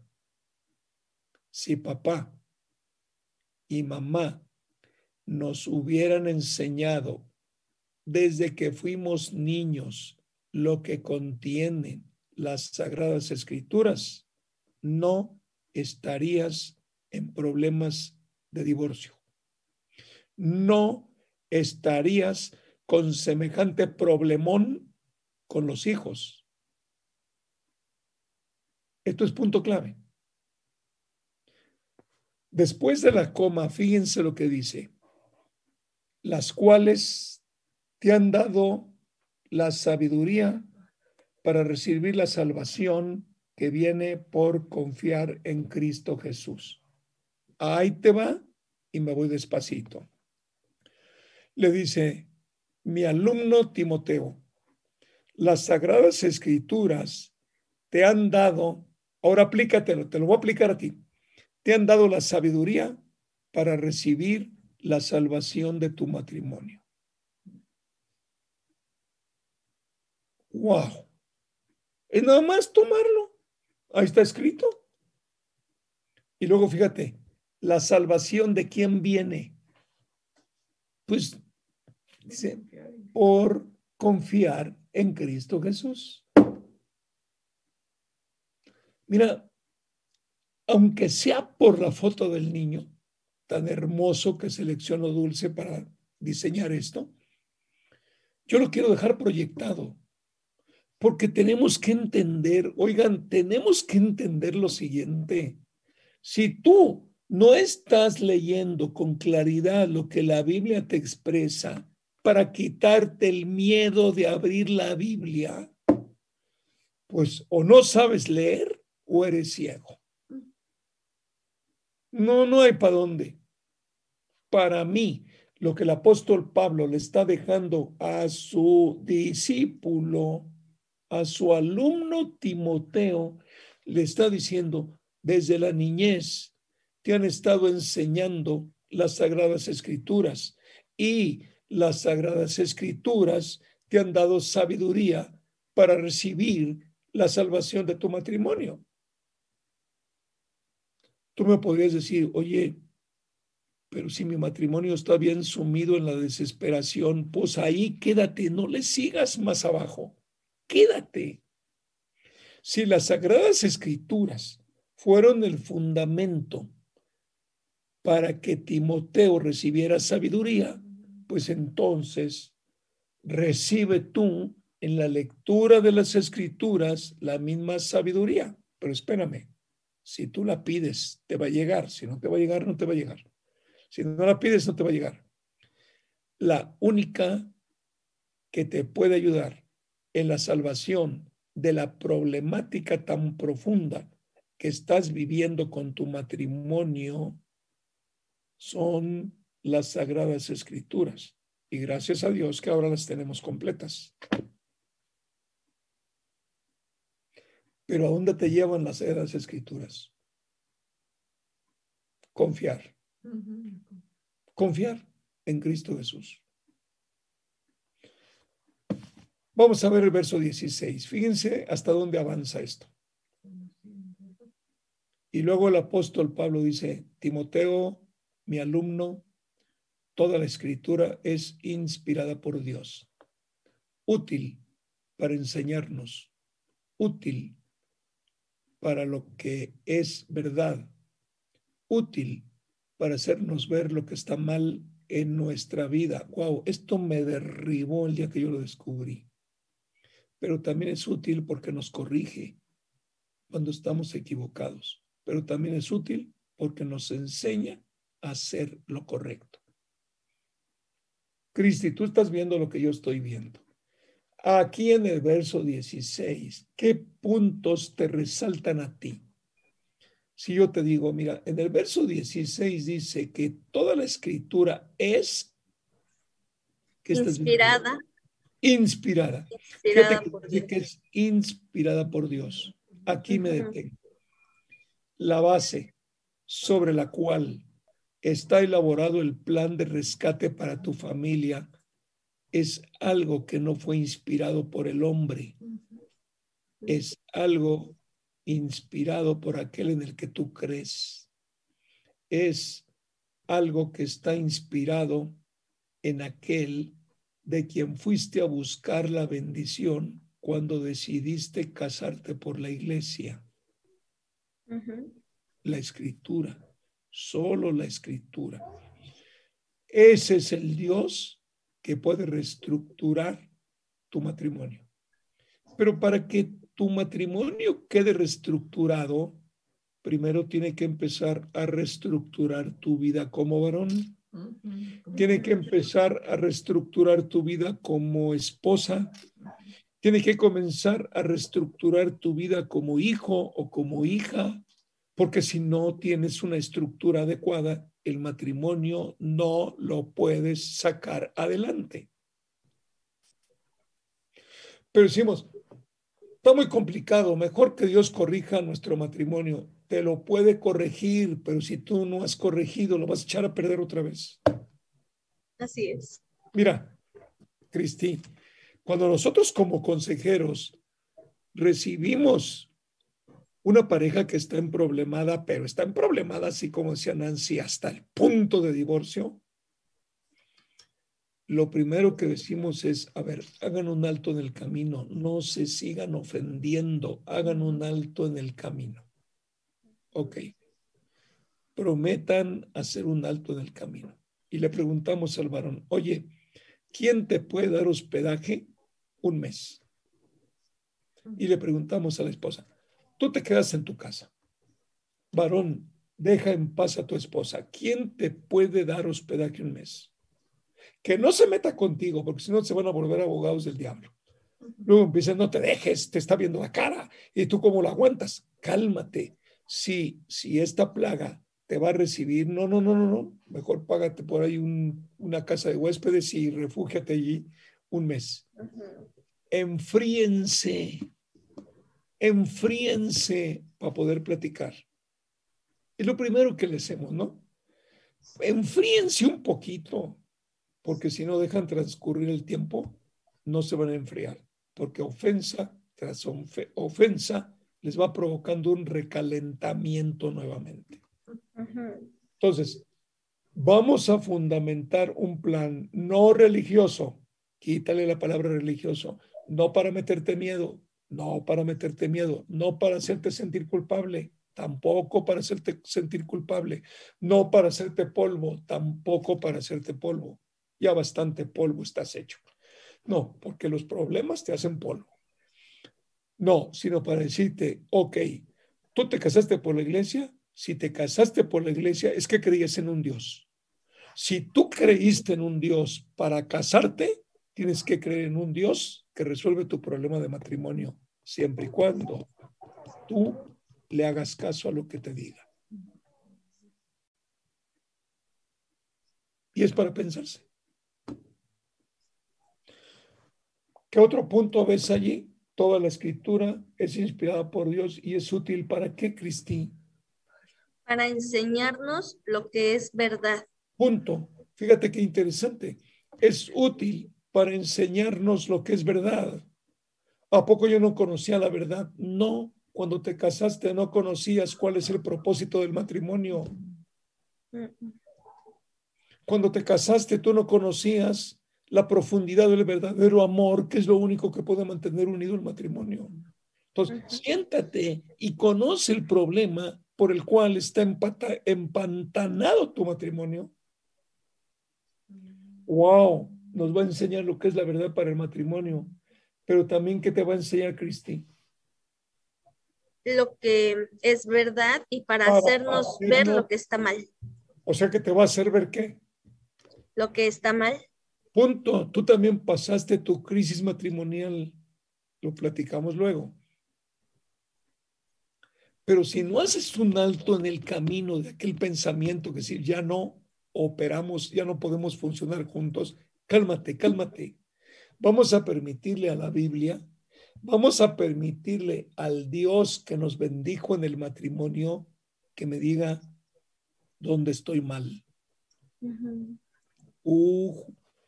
decirle a un macho mexicano dónde está mal, no, hombre, no se dejan. No lo aceptan.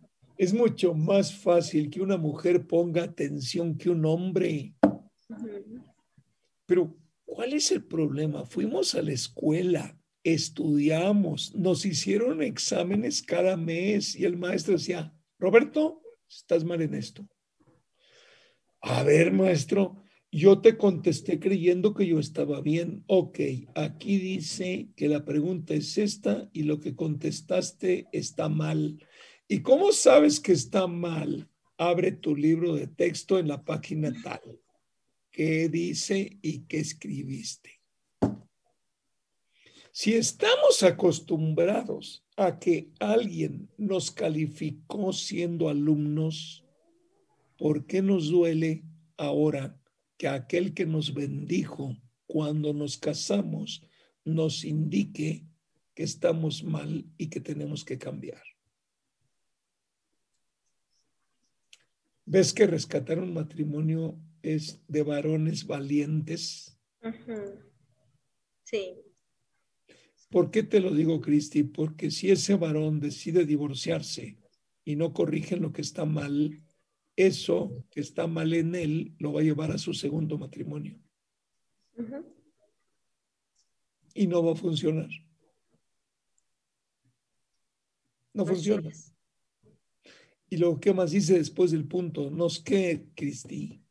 Nos corrige cuando estamos equivocados. A ver, dime, cuando Dios decide corregir a alguien, ¿a quién corrige? A sus hijos. Al que se deja. Ajá. ¿No? Sí, al que se deja solamente. Cristi, eh, los gobiernos de las naciones, cuando detienen a un malhechor, lo detiene para que corrija y para que pague la culpa del mal que causó. Los meten a la cárcel, trata de corregirlos y salen peores. Entonces, ¿dónde estuvo la corrección? Los gobiernos están locos, ya no saben qué hacer. Hay mucha gente haciendo daño Oye, Cristi, se me ocurre hacerte una pregunta. ¿Quién hace más daño? ¿El que se está robando un coche o el que se está divorciando causándole daño a los hijos? Híjole, sí. El que se divorcia. no lo había visto así, pero sí. no, yo, lo acabo de ver, oye. Ajá, exactamente. No, y aquel que te arrebata la moto en una bolsa no, ese que lo cuelguen, que lo cuelguen. Oye, le está haciendo daño a una que le quitó lo que traía en ese momento en la bolsa, pero el que se divorcia está causando a cada hijo un daño irreparable. Permanente y irreparable. Permanente. Oye, a sus generaciones. Así es, sí. Entonces hay que hacer cárceles para los divorciados. Sí, yo creo que sí. sí, sí es cierto. ¿Sabes cómo los corregiría yo? Mira, a cada divorciado yo le presentaría la película de lo que causó el divorcio en cada uno de sus hijos y en sus... Mm. Ahí preso, todos los días, yo le pasaría un video. Mira, tu divorcio causó esto en tu hijo fulano. Se le va a quitar hasta el hambre. Al segundo día le proyecto tu divorcio, fíjate lo que causó en tu segundo hijo. Se le va a quitar el hambre. Al tercer día, si tiene tres hijos, ahora te muestro que tu divorcio, el daño que le causó a tu tercer hijo. Qué mejor dieta para no comer.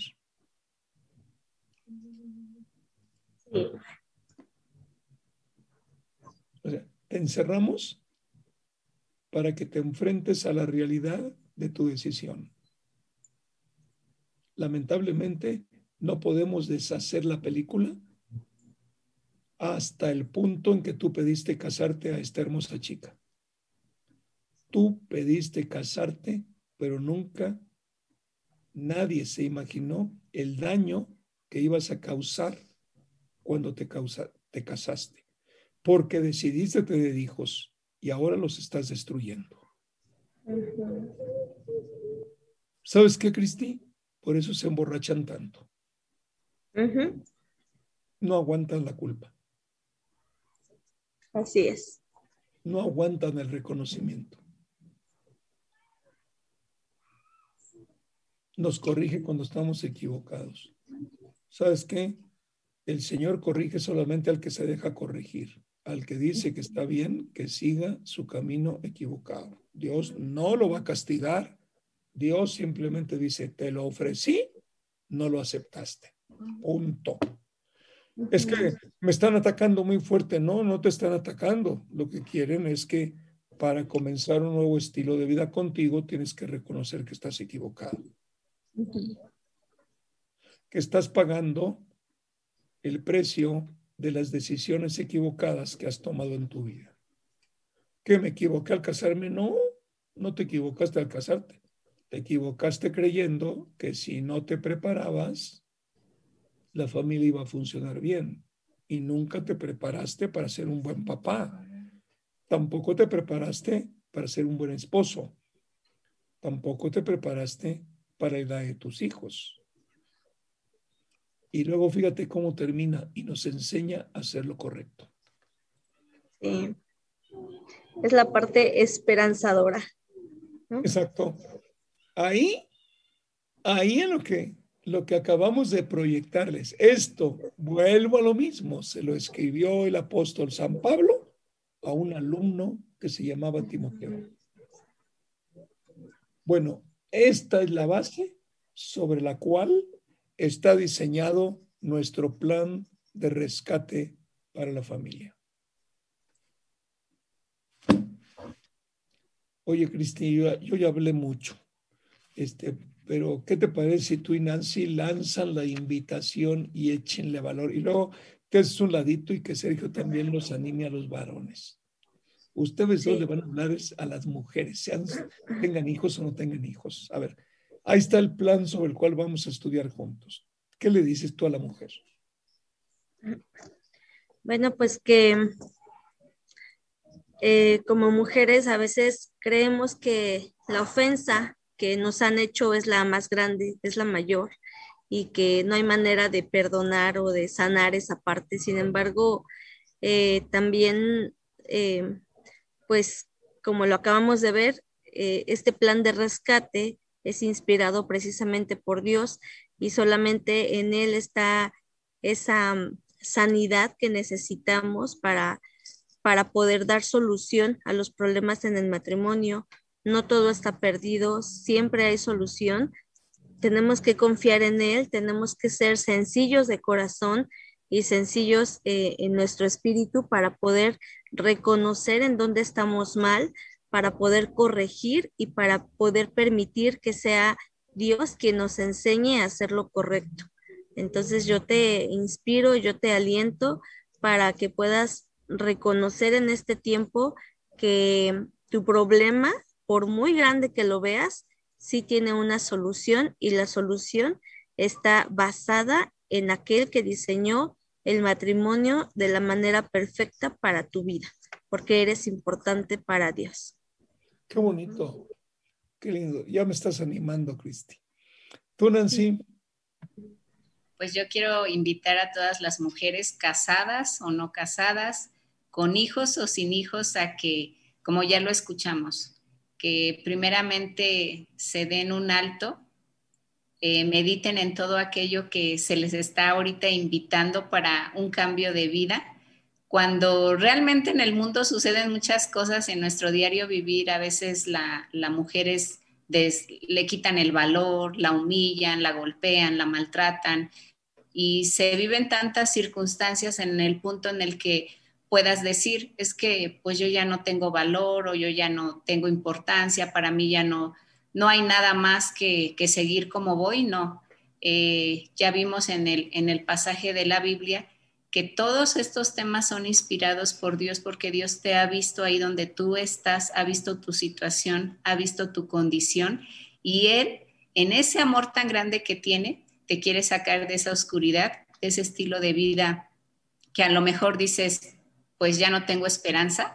De ahí te quiere sacar a la luz, al amor, a que haya un cambio de vida. Y nosotras que estamos aquí, tanto Cris como yo, como Neus, que también está ahí, podemos decirte, ahora realmente en la luz somos felices.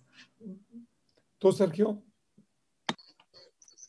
Sí, eh, viendo este pasaje yo recordaba que hace un tiempo un primo argumentaba y decía que la Biblia eh, la habían escrito hombres que podían equivocarse y fallar, pero realmente este pasaje te dice fue inspirada por Dios. Era obvio que la escribieron hombres inspirados por Dios y buscaba lo que era inspiración y es que tuvieron una revelación de lo que estaba pasando en ese momento y, que realmente es lo que, como ya lo decían, a cada uno de nosotros nos lleva o nos inspira para poder hacer las cosas bien Dice aquí eh, eh, el 3.14, debes permanecer fiel a las cosas que se nos han enseñado.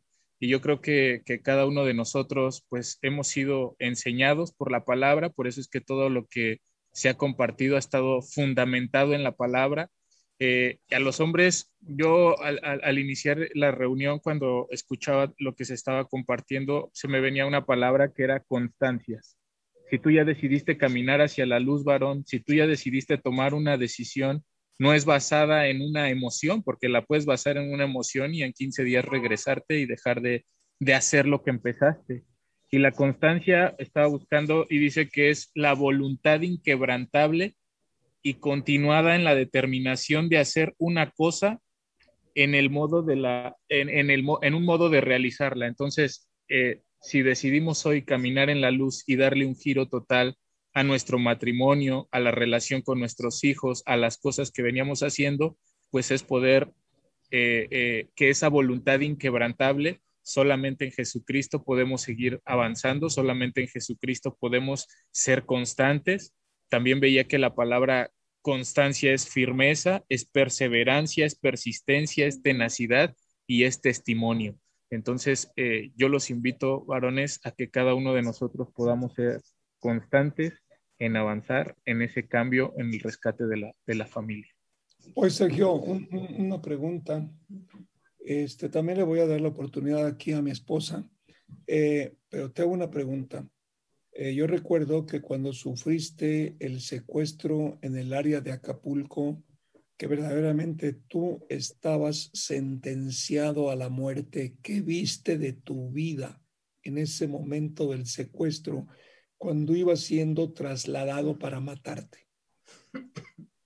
Bueno, eh, eh, son segundos donde a mí se me vino, pues desde que yo era niño, eh, se me vino pues parte de lo que yo había pasado pues, o vivido en casa con mis papás. a manera de película, exactamente fueron pasando esas, esas escenas de, de todo no sé si era como a manera de, película o, en mi, o dentro de mí me estaba despidiendo, recordando todas esas, esas vivencias con mis padres, con, mis, con, mi, con mi madre, pero también se me vino que yo tenía un año de casado y yo decía, híjole, señor, apenas tengo un año de casado.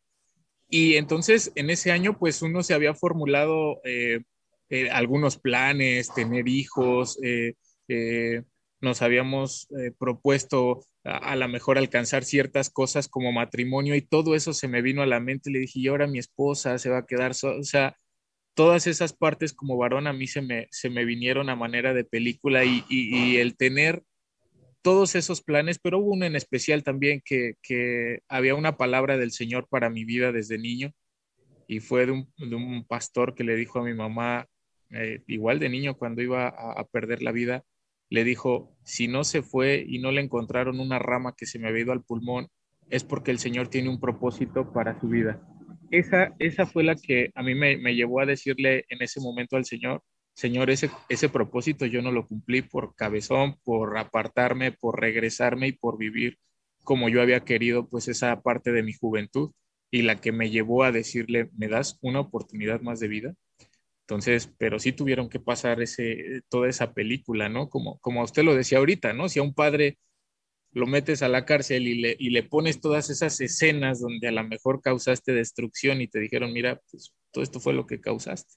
Mm. Entonces, no este cumpliste, con este propósito. Oye, y, te, y cuando le clamaste, cuando le clamaste al Señor y le dijiste, dame oportunidad de vivir, en eso que, el Señor vio que de tu mismo corazón salía el clamor delante de la muerte, este, te ha sido fácil a partir de que te perdonó la vida, porque pues bueno, ya en otro tiempo, ahora que sigamos hablando de la familia, ya nos platicarás que ya ibas derechito a la muerte cuando recibió el que te llevaba a la muerte una instrucción. Déjenos, nos equivocamos y realmente este, te ha costado mucho vivir o qué te, qué te llevó, digamos, a creer que no te habían matado porque Dios había escuchado tu petición. Para mí fue la certeza de que lo que escuché no fue una voz humana, sino lo que yo estaba sintiendo, porque yo estaba totalmente en donde yo iba, iban las voces de todas estas personas con groserías, con, con, intimidación, porque ellos se, se, basan mucho en intimidarte, en hacerte sentir miedo, pero lo, lo, que yo estaba escuchando aquí adentro, pues era algo que, a pesar de que fui todo el tiempo a la iglesia, nunca lo había escuchado, a, esa voz que me estaba ahí diciendo, te voy a dar una oportunidad. Y, y, hoy entiendo por qué es una, la verdad es de que ya habían sido tantas las que me había dado y en el que ahora sí tenía la buena intención de que, que pues me dijo, pues te voy a creer una sola vez más, ya te creí montonal de veces. Entonces, eh, sí ha sido, sí ha sido complicado, o sea, no, no, no digo, uy, ya a partir de ahí ya, ya fue todo, pero lo que me anima es, es, es esa, saber qué fue esa voz. ¿Por qué? Porque cuando ya pasó todo eso y regresamos aquí, eh, los compañeros o los que vivieron esto conmigo, pues te decían, no, tranquilo, simplemente no nos tocaba. Y eso de decir, ah, pues no, no te tocaba, pues no, no te tocaban. Más bien no viste que, pues aún eso que yo realicé en ese momento, pues los alcanzó a ellos, porque no mataron a nadie, no, no, no, no le dispararon a nadie. O sea, todo quedó pues en el, en el, en el momento, vaya. Pero, ¿Qué te pero sí te dicen, ¿Qué te, dijo un, ¿Qué te dijo uno de los secuestradores cuando te abrió la puerta para que te largaras vivo? Sí, sí, con, con groserías él dijo, eh, hijos de su tal por cual, lleguenle de aquí y denle gracias a Dios que ya abogaron por ustedes. ¡Wow! Yo, yo eso, eso no, no lo recuerdo porque todavía volteé a verlo, pero dije, no, mejor vámonos pero sí volteé a verlo porque dije, ¿cómo él le puede estar diciendo, denle gracias a Dios que ya hubo alguien que abogó por ustedes para que no, lo, no los lleváramos o no pasara lo que ellos ya tenían en mente? ¿no? Esas fueron sus palabras. ¿Te ha costado ser fiel a la oportunidad de vida que te dio Dios? Sí, eh, pues te equivocas, sabes que es una, te equivocas, pero no te regresas fallas, pero dices, Señor, pues ahora entonces márcame cómo mm, cometes errores, pero no te equivocas. Y pues antes era, ah, no, no lo hice bien, pues no, no sirvo para esto y me voy o hago otra cosa y después regreso y, dejabas todo a un lado y creías que había oportunidades y oportunidades. Hoy sigue siendo la misma oportunidad con correcciones, con errores, pero que el Señor está tratando en, Oye, esa, esa exclamera, me gusta mucho cómo ante la seguridad de que ibas a ser matado, porque tú ibas oyendo la, la conversación que por radio estaba llevando el, el, conductor, digamos, que te llevaba a la muerte, entre el jefe, pues que estaba no sé dónde y que le estaba dando instrucciones. Pero es esa linda oración de ¿Qué le dijiste, Dios o le dijiste Señor? Señor. Señor, dame una oportunidad. ¿Por qué clamaste a Él? Dentro de mí, yo, yo, bueno, yo como siempre lo he dicho, siempre fue, fui, eh, o, me llevaron más bien, pues a, a la iglesia. Yo sabía que existía un Dios, yo creía que había un Dios, y, hubo una expresión en mi juventud que yo le dije, yo sé que tú eres real y después regreso. Déjame disfrutar como lo hacen los jóvenes o como veía que mis compañeros de prepa lo hacían. Entonces, eh, pues él me dejó, él nunca me, lo impidió, aunque no disfrutabas todo afuera porque no disfrutas. Crees que disfrutas, pero no lo haces. Eh, entonces, para mí él era en ese momento el único recurso. Yo, yo siempre lo he dicho, estás tan impotente, tan vulnerable, tan, tan, ves aún todas las cosas y dices, no, no hay manera, no es como en una película que dices, ah, este, va a llegar el, el héroe y te va a salvar. No, o sea, aquí solamente mi vida estaba dependiendo de él y de lo que, de lo, yo, yo así lo vi, como que era el único en ese momento que tenía una, una posibilidad de, de, pues, de no terminar así. Fíjate que yo eh, digo, te, te, cuestiono y te presiono por lo siguiente. El hecho de decirle Señor, el hecho de dirigirte a Dios como Señor, es porque tenías la plena seguridad que era el único, único que te podía librar de la muerte. El único.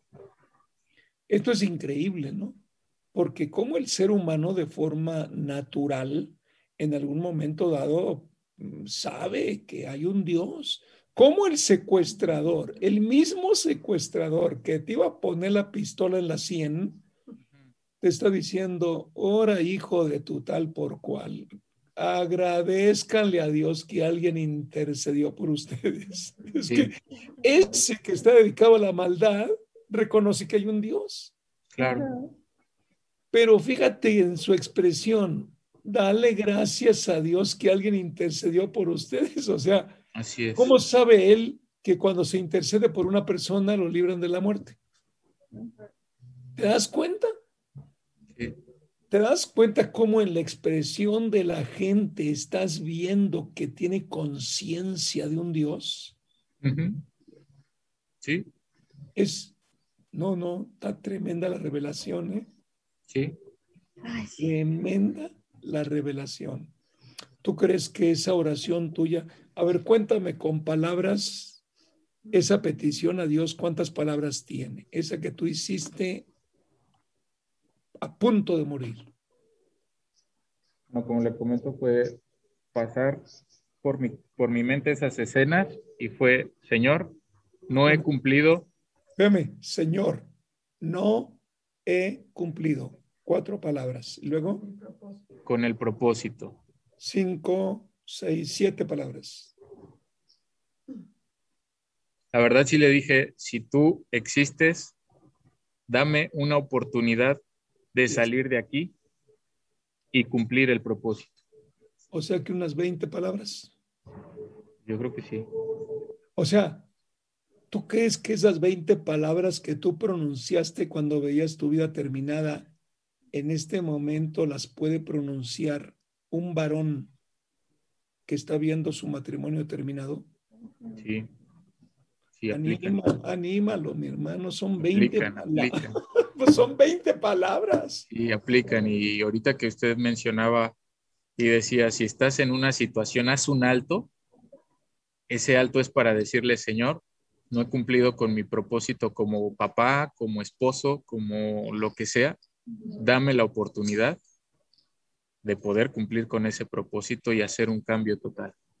Entonces, esa es la, simplemente es, yo le pedí un- una oportunidad de vida por la circunstancia en la que estaba, pero este puede ser una oportunidad de un nuevo matrimonio, de una nueva relación con los hijos y del que lo que se veía perdido o lo que veías que ya no tenía salida, tiene salida. Ese es, ese es mi, pues el, el ánimo que yo le doy a cada varón que nos esté viendo, que nos vaya a ver después.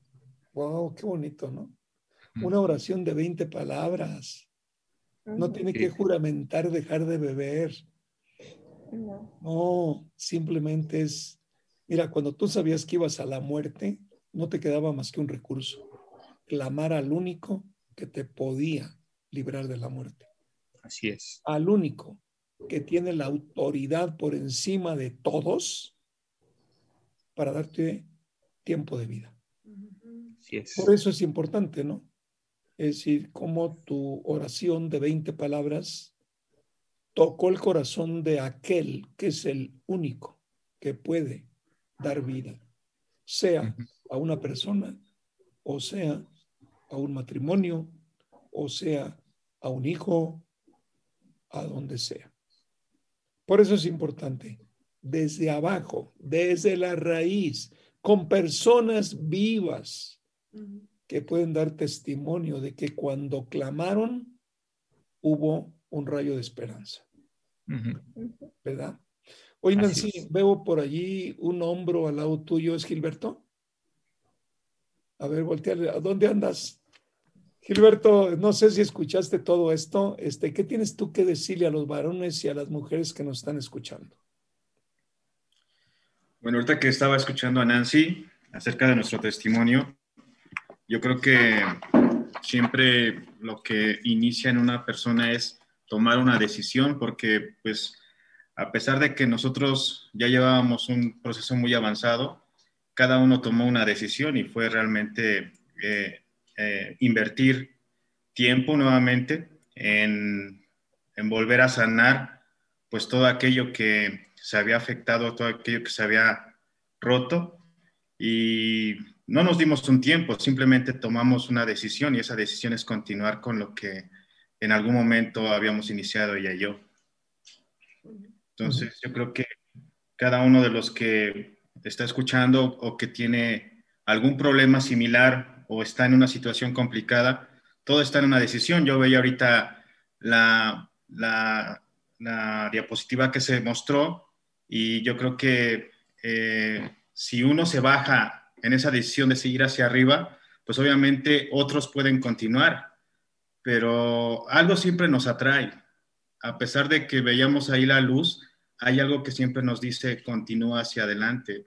Eh, también hay cosas que nos atraen porque también una persona puede decir, sabes que yo no quiero continuar con esto, yo quiero realmente pues hacer de mi vida y todo eso, pero el punto es que siempre hay algo que te atrae a hacer lo correcto y lo correcto está hacia arriba. Sí, donde hay luz, donde hay luz hay solución. Exacto, porque todos quieren buscar la paz, todos quieren buscar estar bien, todos quieren tener una buena salud, todos quieren tener armonía en sus relaciones, pero pues siempre es, eso siempre lo vas a buscar cuando vas teniendo esa decisión y vas hacia arriba. Fíjate que eh, eh, me hace recordar que aquí en nuestra biblioteca tenemos un libro, que una, un, un libro basado en la realidad, en hechos históricos, pero novelizado, eh, que se llama El Apagón. Fíjate que Deus y yo, cuando allá en nuestras juventudes vivimos una escena que pasó en Nueva York, vino un apagón generalizado en la ciudad de Nueva York y toda Nueva York se quedó a oscuras. Fue tal el desorden social que la gente salió sin luz a romper aparadores de las tiendas y ha sido el peor saqueo registrado de manera general en esa ciudad. Me haces pensar por lo que dices, ¿no? O sea, oye, en plena oscuridad, lo que se viene es una bandada de destrucción total. Por todos lados. Embarazos no deseados, problemas por aquí, problemas por allá. Híjole. Ahí tengo el libro fue en su tiempo, fue muy oportuno porque casualmente era un hecho histórico totalmente fuera de control de las autoridades. Inclusive acabamos de ver por ahí, mi esposa y yo, una película en Netflix donde está el hecho narrado y realmente fue horrible. Salir toda la gente a romper los aparadores de los negocios para hacer un saqueo casualmente sin luz en la plenitud de la oscuridad. Dime, ¿qué cuerpo policíaco tiene los recursos para frenarlo? No hay manera. Es lo mismo que pasa en un matrimonio, ¿no? Te quedas en el apagón y no sabes ni por dónde, ni por dónde viene la destrucción. Así que bueno, gracias por su aportación.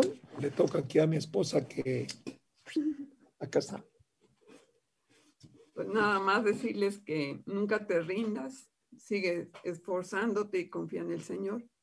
Y que sé que si lo haces, Él te guiará siempre, Él te irá acompañando al lugar que Él ya tiene para ti, porque Él tiene un propósito grande y debemos seguirlo, como decía Sergio. Hay un propósito que no hemos cumplido a lo mejor y Él puede seguir guiándonos. Por eso decimos que esto es de valientes no debemos rajarnos, sino siempre ir adelante en lo que el Señor ya nos tiene preparados, porque Jesucristo quiere lo mejor para nosotros. He oído decir, tengo derecho a rehacer mi vida, o se me acabó el amor, pero eso es una mentira. La vida no nos pertenece, no es nuestra.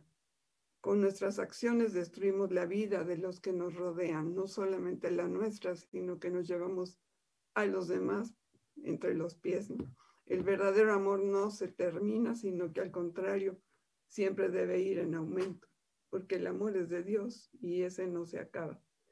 Una señora me dijo una vez, este, pues él, es que él ya no es el mismo con el que me casé, él ha cambiado mucho.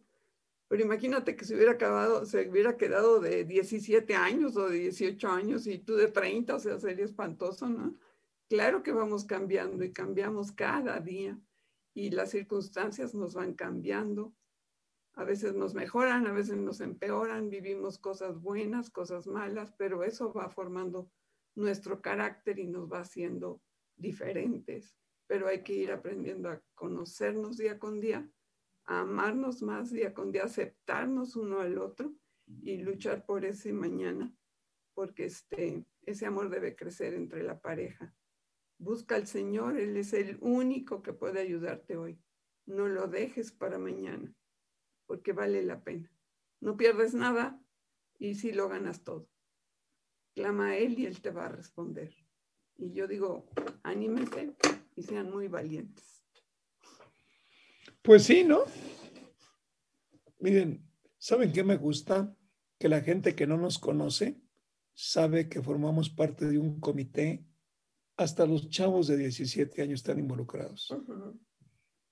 Que no es un comité que haya nacido en la cabeza de un hombre. No, es un comité diseñado por Dios. Eh, me gustaría que te metas eh, a conocer la vida de los jóvenes que están involucrados y son chavos muy normales, pero chavos muy conocedores de lo que quieren en la vida. Y lo que están haciendo es invirtiendo sus vidas jóvenes en el rescate de los matrimonios. Muchos de ellos los vamos a presentar el próximo mes porque tenemos un tema para jóvenes y realmente los van a ir conociendo. Los van a ir conociendo jóvenes que también han sufrido las consecuencias de divorcios jóvenes que están llevando pues las cicatrices, digamos, del dolor que les ha provocado la separación y el divorcio de sus padres o el abandono cuando fueron niños. Y realmente queremos que confíes que este comité levantado es por ti. Porque para tú, tú, tú que nos escuchas, tú que has sido desechado por la humanidad, te decimos, los que estamos aquí en pantalla, Dios te ama tanto que hoy te puso en contacto con nosotros. Así que bueno, agradecemos a cada uno de los que están enviando la producción, los que envían a redes sociales, los que cuidan, los que proyectan. no tienen idea la suma de las horas invertidas en todo esto, ¿no?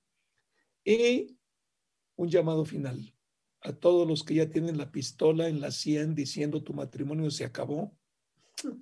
No oigas esa voz. Tú clama como Sergio, ¿no? Dame una oportunidad para cumplir con el propósito que no he cumplido. Y ahí están en pantalla dos que a punto de divorciarse decidieron continuar. Y vemos a los hijos, hermosos hijos por todos lados y pues damos testimonio de lo mismo. Así que gracias a Dios. A ver, allá en San Luis hay una, la mamá del diseñador, allá hay una también. Oye, este, Dulce, ¿por qué no nos despides en una oración intercediendo, intercediendo por aquellos que están a punto de animarse a tomar una decisión, de clamar a Dios para que su matrimonio no siga en destrucción? Adelante, Dulce. Bendito Padre Celestial, te damos gracias por esta palabra, Señor. En esta hora, delante de ti, yo pongo a todos los matrimonios que están a punto de divorciarse, están a punto de tener una separación, Señor. Padre, que en esta hora ellos puedan dar la oportunidad a conocerte, a entender que tu palabra y que todo lo que has dicho hoy ha sido inspirado por ti para el rescate de la familia, aquellos matrimonios que están sufriendo violencia, aquellas mujeres que están siendo violentadas, Señor. Muéstrales tú hoy que hay una oportunidad, que no se ha acabado todo, que aún, Señor, tú estás para, para ese rescate de su familia, Señor. Que el que clama a ti, Señor, tú no lo echas fuera. Te doy gracias, Señor, porque sabemos hoy que tú tienes un propósito especial para cada una de las mujeres y de los hombres que están escuchando, aún de los hijos, Señor, porque muchas veces como padres no nos damos cuenta del impacto que le estamos dando a nuestros hijos y del cambio que puede ser para ellos doloroso a lo largo de su vida, Señor. Que hoy este rescate que tú estás ofreciendo gratuitamente a todo aquel que te escuche, Señor, pueda, Señor, ellos recurrir a ti, Señor, en ese, en ese único deseo de, de que su familia sea salvada. Gracias en el nombre de Cristo Jesús. Amén. Amén. Saludos a todos, que tengan un lindo domingo. Nos vemos la invitación para el próximo martes y el próximo jueves. Seguiremos con el mismo tema y apenas vamos empezando. Así que ánimo. Gracias, Dulce. Muchas gracias a mí por ese hermoso diseño, por todo lo que nos inspiró tu diseño y pues realmente agradecemos al Señor por el amor con que todos, todos, todos estamos involucrados en un solo plan, rescatando a la familia. Amén. Adiós, Avi. Adiós. Adiós, Josué.